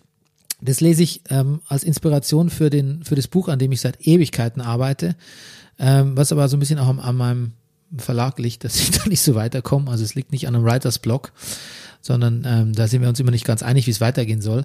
Aber ähm, das in dem Buch, da das Buch zum Teil in Polen spielt, also mein Buch, habe ich mir eine polnische Nationalschriftstellerin mal vorgenommen und lese von Olga Tokarczuk Ur und andere Zeiten. Eine polnische Fabel, um so ein bisschen, mein, mein Ansinn war so ein bisschen einen Blick in die polnische Volksseele zu kriegen.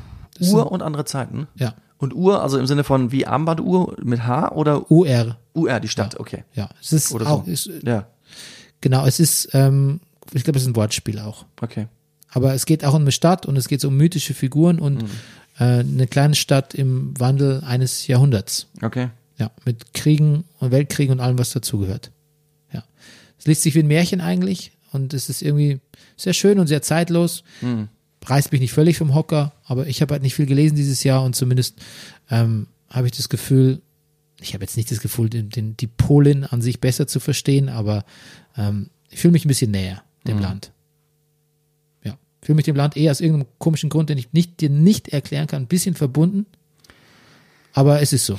Ich muss dir was Verrücktes. Ich meine, meine Mutter ist in Lodge geboren. Ich war noch nie da. Hm, wow. Ja, Ja, hast mir erzählt, habe ich auch schon wieder vergessen tatsächlich. Lass uns mal nach Lodge fahren. das, ja, Roadtrip sehr gerne. auf Spuren auf, auf der Suche nach deinen Wurzeln. Ja. Platz drei, das einzige nicht arbeitsrelated Buch Don Winslow The Border. Abschluss der ja, Kartelltrilogie, wenn man so will. Ähm, liest du ja auch gerade den ersten Teil? Ja. Also äh, wolltest gar nicht mehr sagen. Ich doch, ich überlege gerade. Es ist, ich find's, ich, ich bin auch so gut wie fertig. Ich find's wirklich ziemlich irre. Ja. Es, es ist manchmal wie bei Sopranos. Manchmal ist man auch nicht so furchtbar gut drauf, wenn man so eine längere Rutsche von ein paar Stunden das gelesen hat. Nee, nee, absolut Aber- nicht. Nee, bei The Border ist es, glaube ich, nochmal, das ist nochmal sein stimmungsmäßigen Tiefpunkt. Ja. Weil das endet in der Jetztzeit und da gibt es eigentlich keinen Weg drumherum. Das Einzige, womit man sich bei The Border trösten kann, ist, dass Trump nicht wiedergewählt wurde. Ja. Sonst wäre das Buch eine sehr finstere Ausblick auf unsere Gesellschaft. Okay. Platz zwei, Ja. bisschen absurd, ist Ludwig II. von Oliver Hilmes. Okay. Eigentlich bin ich ein bisschen, also bin ich schlecht auf Oliver Hilmes zu sprechen, aber wir, wir wollten ein Ludwig-Projekt machen. Das ist ähm, ein Podcast, das ist nichts draus geworden und Oliver Hilmes hat sich aber, der wirklich eine sehr gute Biografie und nochmal alles zusammengefasst hat und sehr in, nochmal in den Wittelsbacher Geheimarchiven war, tolle Ludwig-Biografie geschrieben hat, äh, hat sich nie zum Gespräch bereit erklärt. Und ich hätte den so viel gefragt, gerne. Er wollte aber nicht. Und dann habe ich ihn lustigerweise, kurz nachdem er mir abgesagt hat, habe ich ihn, das war so der letzte Flug, den ich gemacht habe zu vor Corona-Zeiten nach Wien, habe ich ihn am Flughafen gesehen mit seiner Familie. Habe ihn natürlich nicht angesprochen, aber Ach. es war kurios, kurz nach der Absage. Und du hast ihn erkannt, nur aufgrund seines Äußeren? Ja, Ah. ja. Er wurde nicht ausgerufen. Es war nicht Bubu. Herr Hilmes. Aber es ist eine tolle Biografie zu Ludwig II. Okay. Und mein Platz eins ist total absurd. Es ist nämlich nur ein hundertseitiges kleines Büchlein, Informationsschrift, wenn man so will, über Martin Luther King. Aber ich habe wirklich so viel Fachliteratur, auch historische Fachliteratur über Projekte dieses Jahr gelesen. Und es ist so anstrengend und nervig, sich da durchzubeißen. Es ist oft so schlecht geschrieben und schlecht gesetzt und umständlich und, und mit Fußnoten um, um bombardiert. Und da kam ein Mensch namens Alois Prinz und hat so eine griffige, kaum über 100 Seiten lange Biografie über Martin Luther King geschrieben Toll. die mich total begeistert hat und über den ich zu wenig wusste und jetzt denke ich, weiß ich mehr und bin total interessiert.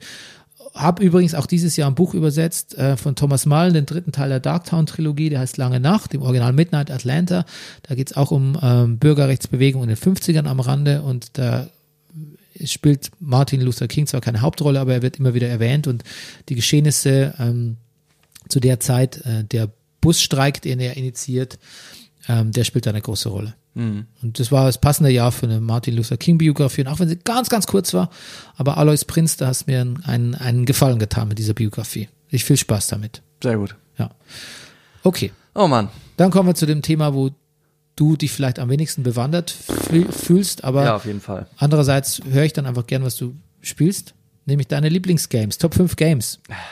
Es- Und ich ja kaum, muss nicht, muss nicht erschienen sein in diesem Jahr. Ich- Gespielt ich, reicht auch. Ich krieg ja kaum fünf zusammen. Das reicht. ich ja, spiel- das macht ja nichts. Ich spiele. Pass auf, ich ähm, Kannst- seit neuestem wird in unserem Haushalt seit den Feiertagen gespielt. Äh, Luigi's Mansion, Platz, äh, äh, nee, Platz äh, äh, drei, Teil 3. Teil drei, Ja.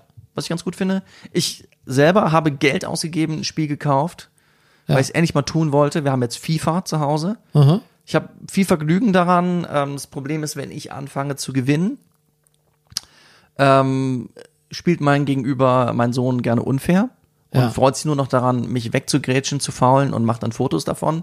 Das nervt mich so ein bisschen. Also wir haben noch nicht so einen guten Spielmodus da in, miteinander gefunden. Ähm, Animal Crossing wurde dieses Jahr relativ viel gespielt. Ja. Da habe ich aber schon mal gesagt, dass mich so ein bisschen dieses dieses Belohnungssystem, dieses wenn du das hast, dann kriegst du das, wenn du Ja. das schaffst, dann das, um mich bei der Stange zu halten, dass mich das so ein bisschen nervt, ist jetzt zu viel gesagt, aber haben wir schon drüber geredet. Ansonsten muss ich wirklich sagen, spiele ich höchstens ab und zu mal so ein bisschen auf dem iPad, auf dem Handy so Sachen wie so moderne Moorhuhnjagd wie Brawl Stars. Ah, okay. Ja. Moderne Moorhuhnjagd. Ist ein bisschen enttäuschend. Ja, ist okay. Ist okay. Ich Was- glaube, es ist, es ist, wir haben ja drüber, wir haben eine ganze Folge drüber gemacht. Ich, ich muss mich davon, ich bin so ein bisschen, ich muss mich davon, ich könnte da noch mehr einsteigen, aber ich, irgendwie, ich, ich tue es nicht. Vielleicht, vielleicht sage ich das auch nur noch. Vielleicht, glaube ich, habe ich gar, besteht gar keine Gefahr mehr, dass ich besonders viel Computer spiele. Früher habe ich ein bisschen viel Computer gespielt. Hm. Aber du hast das im Griff. Du spielst ab und zu. Ja, ich spiele ab und zu, aber auch nur, wenn mich was interessiert. Ja. Ich muss nicht per se spielen. Was hat dich denn dieses Jahr interessiert? Ähm, ich mach mal von, von oben. Ja. Animal Crossing ist mein Platz eins. Ja. New Horizons auf der Switch, weil ich es einfach am meisten gespielt habe und weil es einfach, ja, das war dann auch wieder dieser Eskapismus-Effekt. Ähm, zwei, Platz zwei, ein Rollenspiel, ein Science-Fiction-Rollenspiel namens Outer Worlds. Ähm, das so für so Fallout-Fans wie mich einfach ganz spaßig war. Viel Freude gemacht. Spider-Man Miles Morales war ein sch- schönes Spiel und irgendwie genauso modern wie dieser, wie dieser wunderbare äh, Spider-Man-Film Into the Spider-Verse, den wir letztes Jahr gesehen haben. Das ist quasi so wie, wie das Spiel dazu. Okay. Moderner, junger Mensch als Spider-Man in einem modernen Manhattan. Story ist okay, aber es sieht alles wunderschön aus. Und aber ein tolles Spiel. Man kann, man, das ist so ein, wenn man wirklich denkt, man ist dieser Superheld, dann, dann funktioniert so ein Superheldenspiel richtig gut. Sehr gut gefallen. Tony Hawk's Pro Skater 1 und 2, das Remake, ich, ähm, eigentlich durchgespielt. Dann aber auch wieder weggelegt, muss ich sagen. Das war mein Platz 4. Platz 5, Star Wars Squadrons. Eigentlich nur so ein kleines Star Wars Spiel, also ein kurzes. Aber ähm, die perfekte Simulation. Und da hätte ich mir gewünscht, ich hätte so Virtual Reality Brille. Ähm, weil es war auch ohne. Aber das geht, das gibt es dafür. Ja, das Ja. geht. Es, es, weil es war auch ohne schon wirklich das Gefühl, okay, ich sitze jetzt in einem TIE Fighter oder in einem X-Wing. Okay. Und das ist, das war ein tolles Gefühl. Und ähm, ja, ich glaube, das, das würde mich fast nochmal reizen, das mit so einer, mit so einem Dings zu spielen. Weiß nicht, ob, sie, ob sich das für die PS4 noch rentiert. Lustig, ich habe meinen Kindern erzählt, deine Atari, äh, deine, deine Elitengeschichte, wo du ja auch geflogen bist. Ja. Und dass dein Computer diesen Hardwarefehler hatte. Ja. Und dann fragte man so natürlich, was sind denn Vektorgrafiken? Dann habe ich nochmal Bilder rausgesucht auf Google von Elite. Da waren natürlich Bilder, wie ich sie kannte, vom Atari ST, ausgefüllte Flächen auch und Farbe. Und dann habe ich aber gesehen, wie es auf dem C64 hätte aussehen genau, müssen. ja. Und da wurde mir nochmal klarer, wie, dass du ja wirklich, du hattest ja gar keine Chance, das zu spielen. Ja, ich sah nur schwarz. Furchtbar. Ja. Du Armer. Honorable Mentions, ich habe Ja. Thimbleweed Park gespielt, ähm, von Ron Gilbert, dem äh, LucasArts Adventure-Chef. Das ist aber schon länger, das gibt schon länger das Spiel, aber das ist quasi eine, auch eine existenzialistische, wie so vieles dieses Jahr, eine existen- existenzialistische Abhandlung darüber, ähm, über Computerspiele an sich und Adventures, wer spielt hier eigentlich wen. Fantastisch. Ähm, Ghost of Tsushima ist einfach ein schönes Spiel über die, ähm, also über die Invasion von ja Japans. Ähm, eben ganz viel mit japanischer Mythologie und auch Ästhetik und ja, es ist so ein bisschen so ein Assassin's Creed-Klon. Ja. Aber es wurde ein bisschen langweilig irgendwann, aber es war schön, es war schön anzuschauen. Es, aber die Natur ist da sehr schön. Durch diese viele Blüten und Bäume und verblühende Bäume und Landschaften auf dieser, auf dieser japanischen Insel Tsushima. Das, das hat einfach sehr viel, das hat mir sehr viel Freude gemacht, in diese, diese Umgebung da einzutauchen. Manchmal ist es ja oft einfach diese Umgebung, die man, die, das Begehen und das Bereiten und das Bestaunen von Spielewelten. Genau, Luigi, Luigi's Mansion 3 haben, Luigi's Mansion 3 haben wir auch zu zweit gespielt. Das ist relativ, ist gar nicht so einfach, ne? Viel zu knobeln. Ich, bis ich da überhaupt mal den ersten Geist gefangen hatte, ja. Fast ein bisschen anstrengend. Ja. Äh, von meinem Sohn aus soll ich erwähnen, dass Fall Guys toll war. Okay. Das spielt er rauf und runter. Kennst du das? Du hast mal davon erzählt Das ist hier. wie Takeshis, kennst du Takeshis Castle? Ja, ja, genau. Als Computerspiel, du bist so putzige, erbsenartige Wesen, die immer zu 60 spielen. Ja. In jeder Runde fallen Leute raus. Ja. Und ähm, er hat es jetzt äh, an Weihnachten, das erste Mal hat er ein Finale gewonnen. Alright. Und das hat mich so für ihn gefreut. Und ja, das ist wirklich ein lustiges Spiel und es ist, es ist online. Klar, du musst irgendwie Geld bezahlen, damit du so ein Online-Abo hast bei Sony, äh, PlayStation. Aber irgendwie gibt es einfach auch, es freut mich, dass nicht alle Leute Fortnite spielen oder Ja. Counter-Strike oder, sondern einfach lustige Spiele mit lustigen Spielideen. Spielideen und Parcours und Icons und Ja. naja. Verstehe ich. Und ähm, eins muss ich aber noch loswerden. Ich habe jetzt gestern Last of Us Teil 2 fertig gespielt. Und ich hasse dieses Spiel, Rüdiger. Ich hasse dieses Spiel zutiefst. Ähm, also es, Warum? es ist, du weißt ungefähr, worum es geht? Quasi so ein Ja, ja. Zombies. ja, Zombie-Apokalypse. Und Vater und Tochter? Oder wer, wer ist da unterwegs? Naja, nee, also es ist quasi ein, Typ, der hat sich eines Mädchens angenommen Ah, okay. im ersten Teil und ähm, sie ist immun Und statt sie, sie hätte aber sterben müssen, und damit die vielleicht ein Vakzin entwickeln können. Hm. Ähm, er hat sie aber gerettet und dabei aber auch ein paar Leute über die Klinge springen lassen und die rächen sich jetzt in Teil 2. Und du spielst aber verschiedene Rollen in diesem Spiel. Also du versetzt dich quasi immer wieder in die Rolle einer Person, die sich rächen will. Und dieses Gefühl der Wut, und du wirst ziemlich manipuliert von diesem Spiel, auch mit diesen Gefühlen von Wut und Rache und auch in verschiedenen, dass du quasi auch in die Rolle von Antagonisten versetzt wirst. Also quasi vorhin bist du noch, ah, diese Abby ist ja die schlimmste und dann bist du plötzlich in Abbys Rolle und denkst so, ähm, ich muss, mir wurde eigentlich, mir, mir wurde Unrecht, mir widerfuhr Unrecht. Und ich glaube, ich hätte das akzeptiert, wenn ich von diesem Spiel manipuliert werde und ich hätte auch diese wirklich ein bisschen zu Tode gekaute Walking Dead Welt aus überwucherten Städten und menschlichen Fraktionen, die sich alle gegenseitig umbringen wollen. Ich hätte es, glaube ich, akzeptiert, wenn ich ein bisschen Seele oder ein bisschen Wärme entdeckt hätte in diesem Spiel. Aber Oh. ich, ich habe keine. Es ist einfach nur, es ist nur, es ist, es ist gnadenlos. Es sterben so viele Leute und ähm, der Macher Neil Druckmann, der Regisseur, sagt auch, ähm, er will so ein bisschen zeigen, er ist im, im, im Palästina-Konflikt aufgewachsen, wie das halt funktioniert. Die beiden Seiten hassen sich irrational, diese Gefühle von Rache und Vergeltung, dass es so ein allgegenwärtiges Gefühl ist. Es mag sein, es ist ein Gefühl, das mir fremd war. Ich wollte nicht in dieses Gefühl eintauchen. Ähm, ich finde dafür, dass man eigentlich hinterfragen soll, warum man Vergeltung übt und wie, warum man Gewalt ausübt. Dafür ergötzt sich das Spiel ziemlich an seiner Brutalität. Es ist ziemlich brutal, wie viele Leute man da tatsächlich umbringt auf relativ grausame Weise und eben nicht nur Zombies.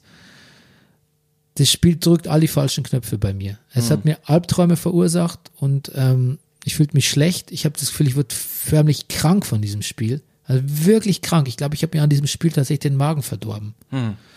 Und ich bin so froh, dass ich es zu Ende gespielt habe. Es war eine große Überwindung, das zu Ende zu spielen. Ich wollte einfach sehen, wie die Handlung verläuft und weil, warum viele über das Spiel reden. In dem Spiel geht's, das ist, das empowert schon auch Frauen und auch ähm, lesbische Beziehungen und es stellt vielleicht die richtigen Fragen, aber gibt keine Antworten auf diese Fragen. Aber teilweise habe ich auch das Gefühl, dass viel Effekt ist. Viele tiefschürfende Dialoge sind einfach nur tiefschürfende Dialoge, wie man sie schon woanders gesehen hat und gedacht hat, das will ich jetzt auch mal so machen. Es wird für sein Storytelling und für seine Tiefe gelobt und ich finde, diese Tiefe ist eigentlich gar nicht so da, sondern es ist einfach nur brutal. Es ist ein tolles Spiel technisch, es sieht fantastisch aus, es ist, es ist auf eine gewisse Art und Weise entschleunigt und brutal, damit man Brutalität auch als solche wahrnimmt. Und trotzdem habe ich das Gefühl, es macht mich zum Voyeur, zum Voyeur und zum Sadisten und ähm, ja, vielleicht ist das auch eine Leistung, aber ich weiß nicht, das, keine Ahnung. Ich, ich fand es einfach nur eklig. Ich fand es wirklich, wirklich, es ist sicher auch technisch tolles Spiel, aber ich finde es eklig und ich fühle mich immer noch eklig, alleine, dass ich darüber reden muss irgendwie. Ich möchte nie wieder was mit dem Spiel zu tun haben. Sehr anschaulich, was du da gerade gesagt hast. Ich Ja, glaube, genau. Ja. Das, war mein, das war mein größtes Anliegen für diesen, ich merke, für die Spielerrubrik hier. ich, Ja. mein Interesse ist auch erloschen. Erloschen, ja. Ansonsten, ähm, ach, keine Ahnung, ich hatte noch Podcasts als Bonuskategorie gehört, aber dann ist mir aufgefallen, dass ich dieselben Podcasts höre wie letztes Jahr. Das geht mir genauso. Ich höre den Kinopodcast The Big Picture. Hier unser, auch, also war als Gast hier Maria Lorenz Buckelberg, äh, hat mal so ein bisschen gepostet auf Twitter, ähm, was ihre Lieblingspodcasts waren. Da klangen einige ganz interessant, aber ich habe noch nichts davon gehört. Ja. Ich, ich gucke The Watch, ich Ja. höre The Watch, den Ja. TV-Serien Ne, wir haben Podcast. beide mal eine Folge gehört, du hast wahrscheinlich mehr gehört, das, äh, dieses Podcast von der New York Times von den beiden. Ja, aber der wird, wird dann eingestellt, da gab es ja keine neuen Folgen mehr ab der Still. Processing? Ja. Ach, wie schade. Ja, schade. Ja, The Pressbox habe ich viel Der Titel gehört. ist frei, Bernie. The Pressbox habe ich viel gehört. Einfach Ja. eine, ein Podcast über amerikanische Medien. Mhm. Das war gerade zur, zu Trump-Zeiten Ja. trist und interessant gleichzeitig. Ja, ich höre halt weiter Wrestling-Podcasts. Ich weiß. Und du? Ich höre nach wie vor Mark Maron. Ja. Ähm, meistens, meistens, wenn er irgendjemand interviewt, den ich kenne, wo, wo es mich interessiert. Manchmal höre ich aber auch Leute, die ich nicht kenne, wo ich nur höre, ach Gott, der ist Koch, okay, warum nicht? Das sind dann oft die interessanteren. Und immer wieder, ich habe schon tausendmal vielleicht hier schon gesagt, ich ähm, Schauspieler. Schauspieler höre ich immer sehr gerne bei ihm, weil die immer ein bisschen in diesem Podcast ihre Berufsgeheimnisse verraten. Man erfährt wirklich viel über Schauspielerei und die Art und Weise, wie Leute arbeiten. Das interessiert mich immer. Okay. Ansonsten höre ich natürlich gerne den Brennerpass. Hast du noch Vorsätze für ähm, 2021 in puncto Twitter, Social Media, Instagram? Möchtest du irgendwas erreichen? Warum, warum, warum gibt es einen Grund, warum du diese Frage stellst, Bernie? Ja, weil du so aktiv auf Twitter warst dieses Jahr. Du hast quasi Ich so war ein bisschen. aktiv, ich war doch nicht so aktiv Ja, auf aber Twitter. mehr, mehr denn je. Ja, gut, ich habe da, ich hab da, naja, der Punkt ist, wenn du das, wenn du anfängst, dir Twitter anzugucken, du, dir fallen plötzlich Tweets ein. Und manchmal schreckst du sie raus und manchmal auch nicht. Ja. Na, ich, ich, ich, das klingt jetzt so kritisch, aber ich, ich habe mich tatsächlich einfach gefragt, weil ich, Ich- bin mal so dein Twitter-Feed durchgegangen gestern. Ja. Ach so. gesagt, was schreibt er so? Wem schreibt er so? Mit wem interagiert er so? Ja. Und habe ich auch festgestellt, du antwortest auch oft auf, äh, Pod, auf, auf äh, so Threads von Leuten, denen du folgst oder hin und wieder zumindest. Ja. Das Und sind aber dann- meistens Leute, die ich kenne. Ja, Ja. ja. Oder? Okay, vielleicht kennst du so viele. Da waren aber auch einige so prominente Twitterer dabei. Dann habe ich Ja. mich gesagt, so ähm, möchte er mit denen in Kontakt treten, habe ich mich gefragt. Das hat sich vielleicht dann ergeben, aber ich kann, ich kenne, ich kenne eine, die hat sehr, sehr viele Tausende, ähm, die kenne ich sozusagen aus der Elternschaft, aus der Schule. Okay, wer wäre das? Äh, Quadromilf. Quadromilf, sagt, sagt mir gar nichts. Also ich habe mich nur gefragt, ob du vielleicht, du weißt ja natürlich, dass ich, ähm, du weißt ja natürlich, dass ich ein bisschen Twitter und Social Media kritisch bin. Ja. Und natürlich möchte ich natürlich auch, dass, ähm, Im Gegensatz zu mir. Ja, Entschuldigung, das ist jetzt, okay, das wird jetzt, es wird sehr schnell selbstherrlich jetzt. Aber pass auf, ich, vielleicht finde ich noch den Dreh. Aber auf einer gewissen, so, so kritisch ich da bin und auch beäuge, was andere meine Zeitgenossen machen, auch dich Ja. beäuge, so sehr hoffe ich vielleicht dann doch, dass du eine große Twitter-Follower- Twitter-Followerschaft irgendwie um dich scharen kannst, wobei ich, das finde ich schwierig, ich glaube, es Ja, wird ja. schwierig für dich. Keine Wertung. Weil dann könnte ich vielleicht meinen Twitter-Account einfach irgendwann löschen und dann könntest du nur noch den Brennerpass so. in die Welt tragen. Mit, Aber pass mal auf, mit deinen weißt du, was wir, 20 glaub ich, mit deinen machen? 20.000 Followern, die du noch nicht hast. Was, was wir, was wir glaube ich, machen müssten, wir müssten, glaube ich, mal Brennerpass, wir sind nur auf Facebook, ich glaube, wir müssten schon mal bei Insta rein. Und ab und zu mal ein paar Bilder posten. Ich, also, Ja, Vorsatz aber weißt für du, dann hast, 21. aber Rüdiger, wenn wir das machen, Ja. unsere Hörerschaft ist auch nicht so super Instagram. ja, wir brauchen mehr Hörerschaft. Ja, okay, aber wenn wir das, wenn wir jetzt auf Instagram gehen, dann haben wir, dann haben wir 200, dann vielleicht 200 Follower. Dafür habe ich ja auch Angst, das verstehe ich ja auch. Das wirkt dann immer ein bisschen ärmlich. Ja. Da shroudet man sich ein bisschen eher in Mystery und denkt, wer weiß, wenn der Brennerpass auf, auf Instagram wäre, der hätte wahrscheinlich sofort 5000 Ja, vielleicht. Aber guck mal, zum Beispiel auch so Leute wie. Christina Buganski, die schon zweimal in unserer Sendung war, für die ist natürlich eher Insta das Medium. Die würde das natürlich lieber da sozusagen uns verlinken. Ja, aber was würde es uns bringen, auf Instagram zu sein? Dass wir von Christina verlinkt werden, abgesehen davon. Vielleicht schon neue Hörer letztendlich. Meinst du? Ich weiß es nicht. Wenn die Leute erst mal sehen, wie gut du aussiehst, Bernie Meyer. Okay, Vor allem noch, wir müssen uns langsam beeilen. ja, boy, boy. Ja, weil wir älter werden, mein Lieber. Ja, ja, ich habe schon, das schon verstanden, Schon ne? verstanden. Okay, gut, ähm, das bleibt abzuwarten. Also ich würde es nicht in die Vorsätze für 2021 einordnen, aber, Aber vielleicht 22. dann wären wir wirklich spät dran. Gut.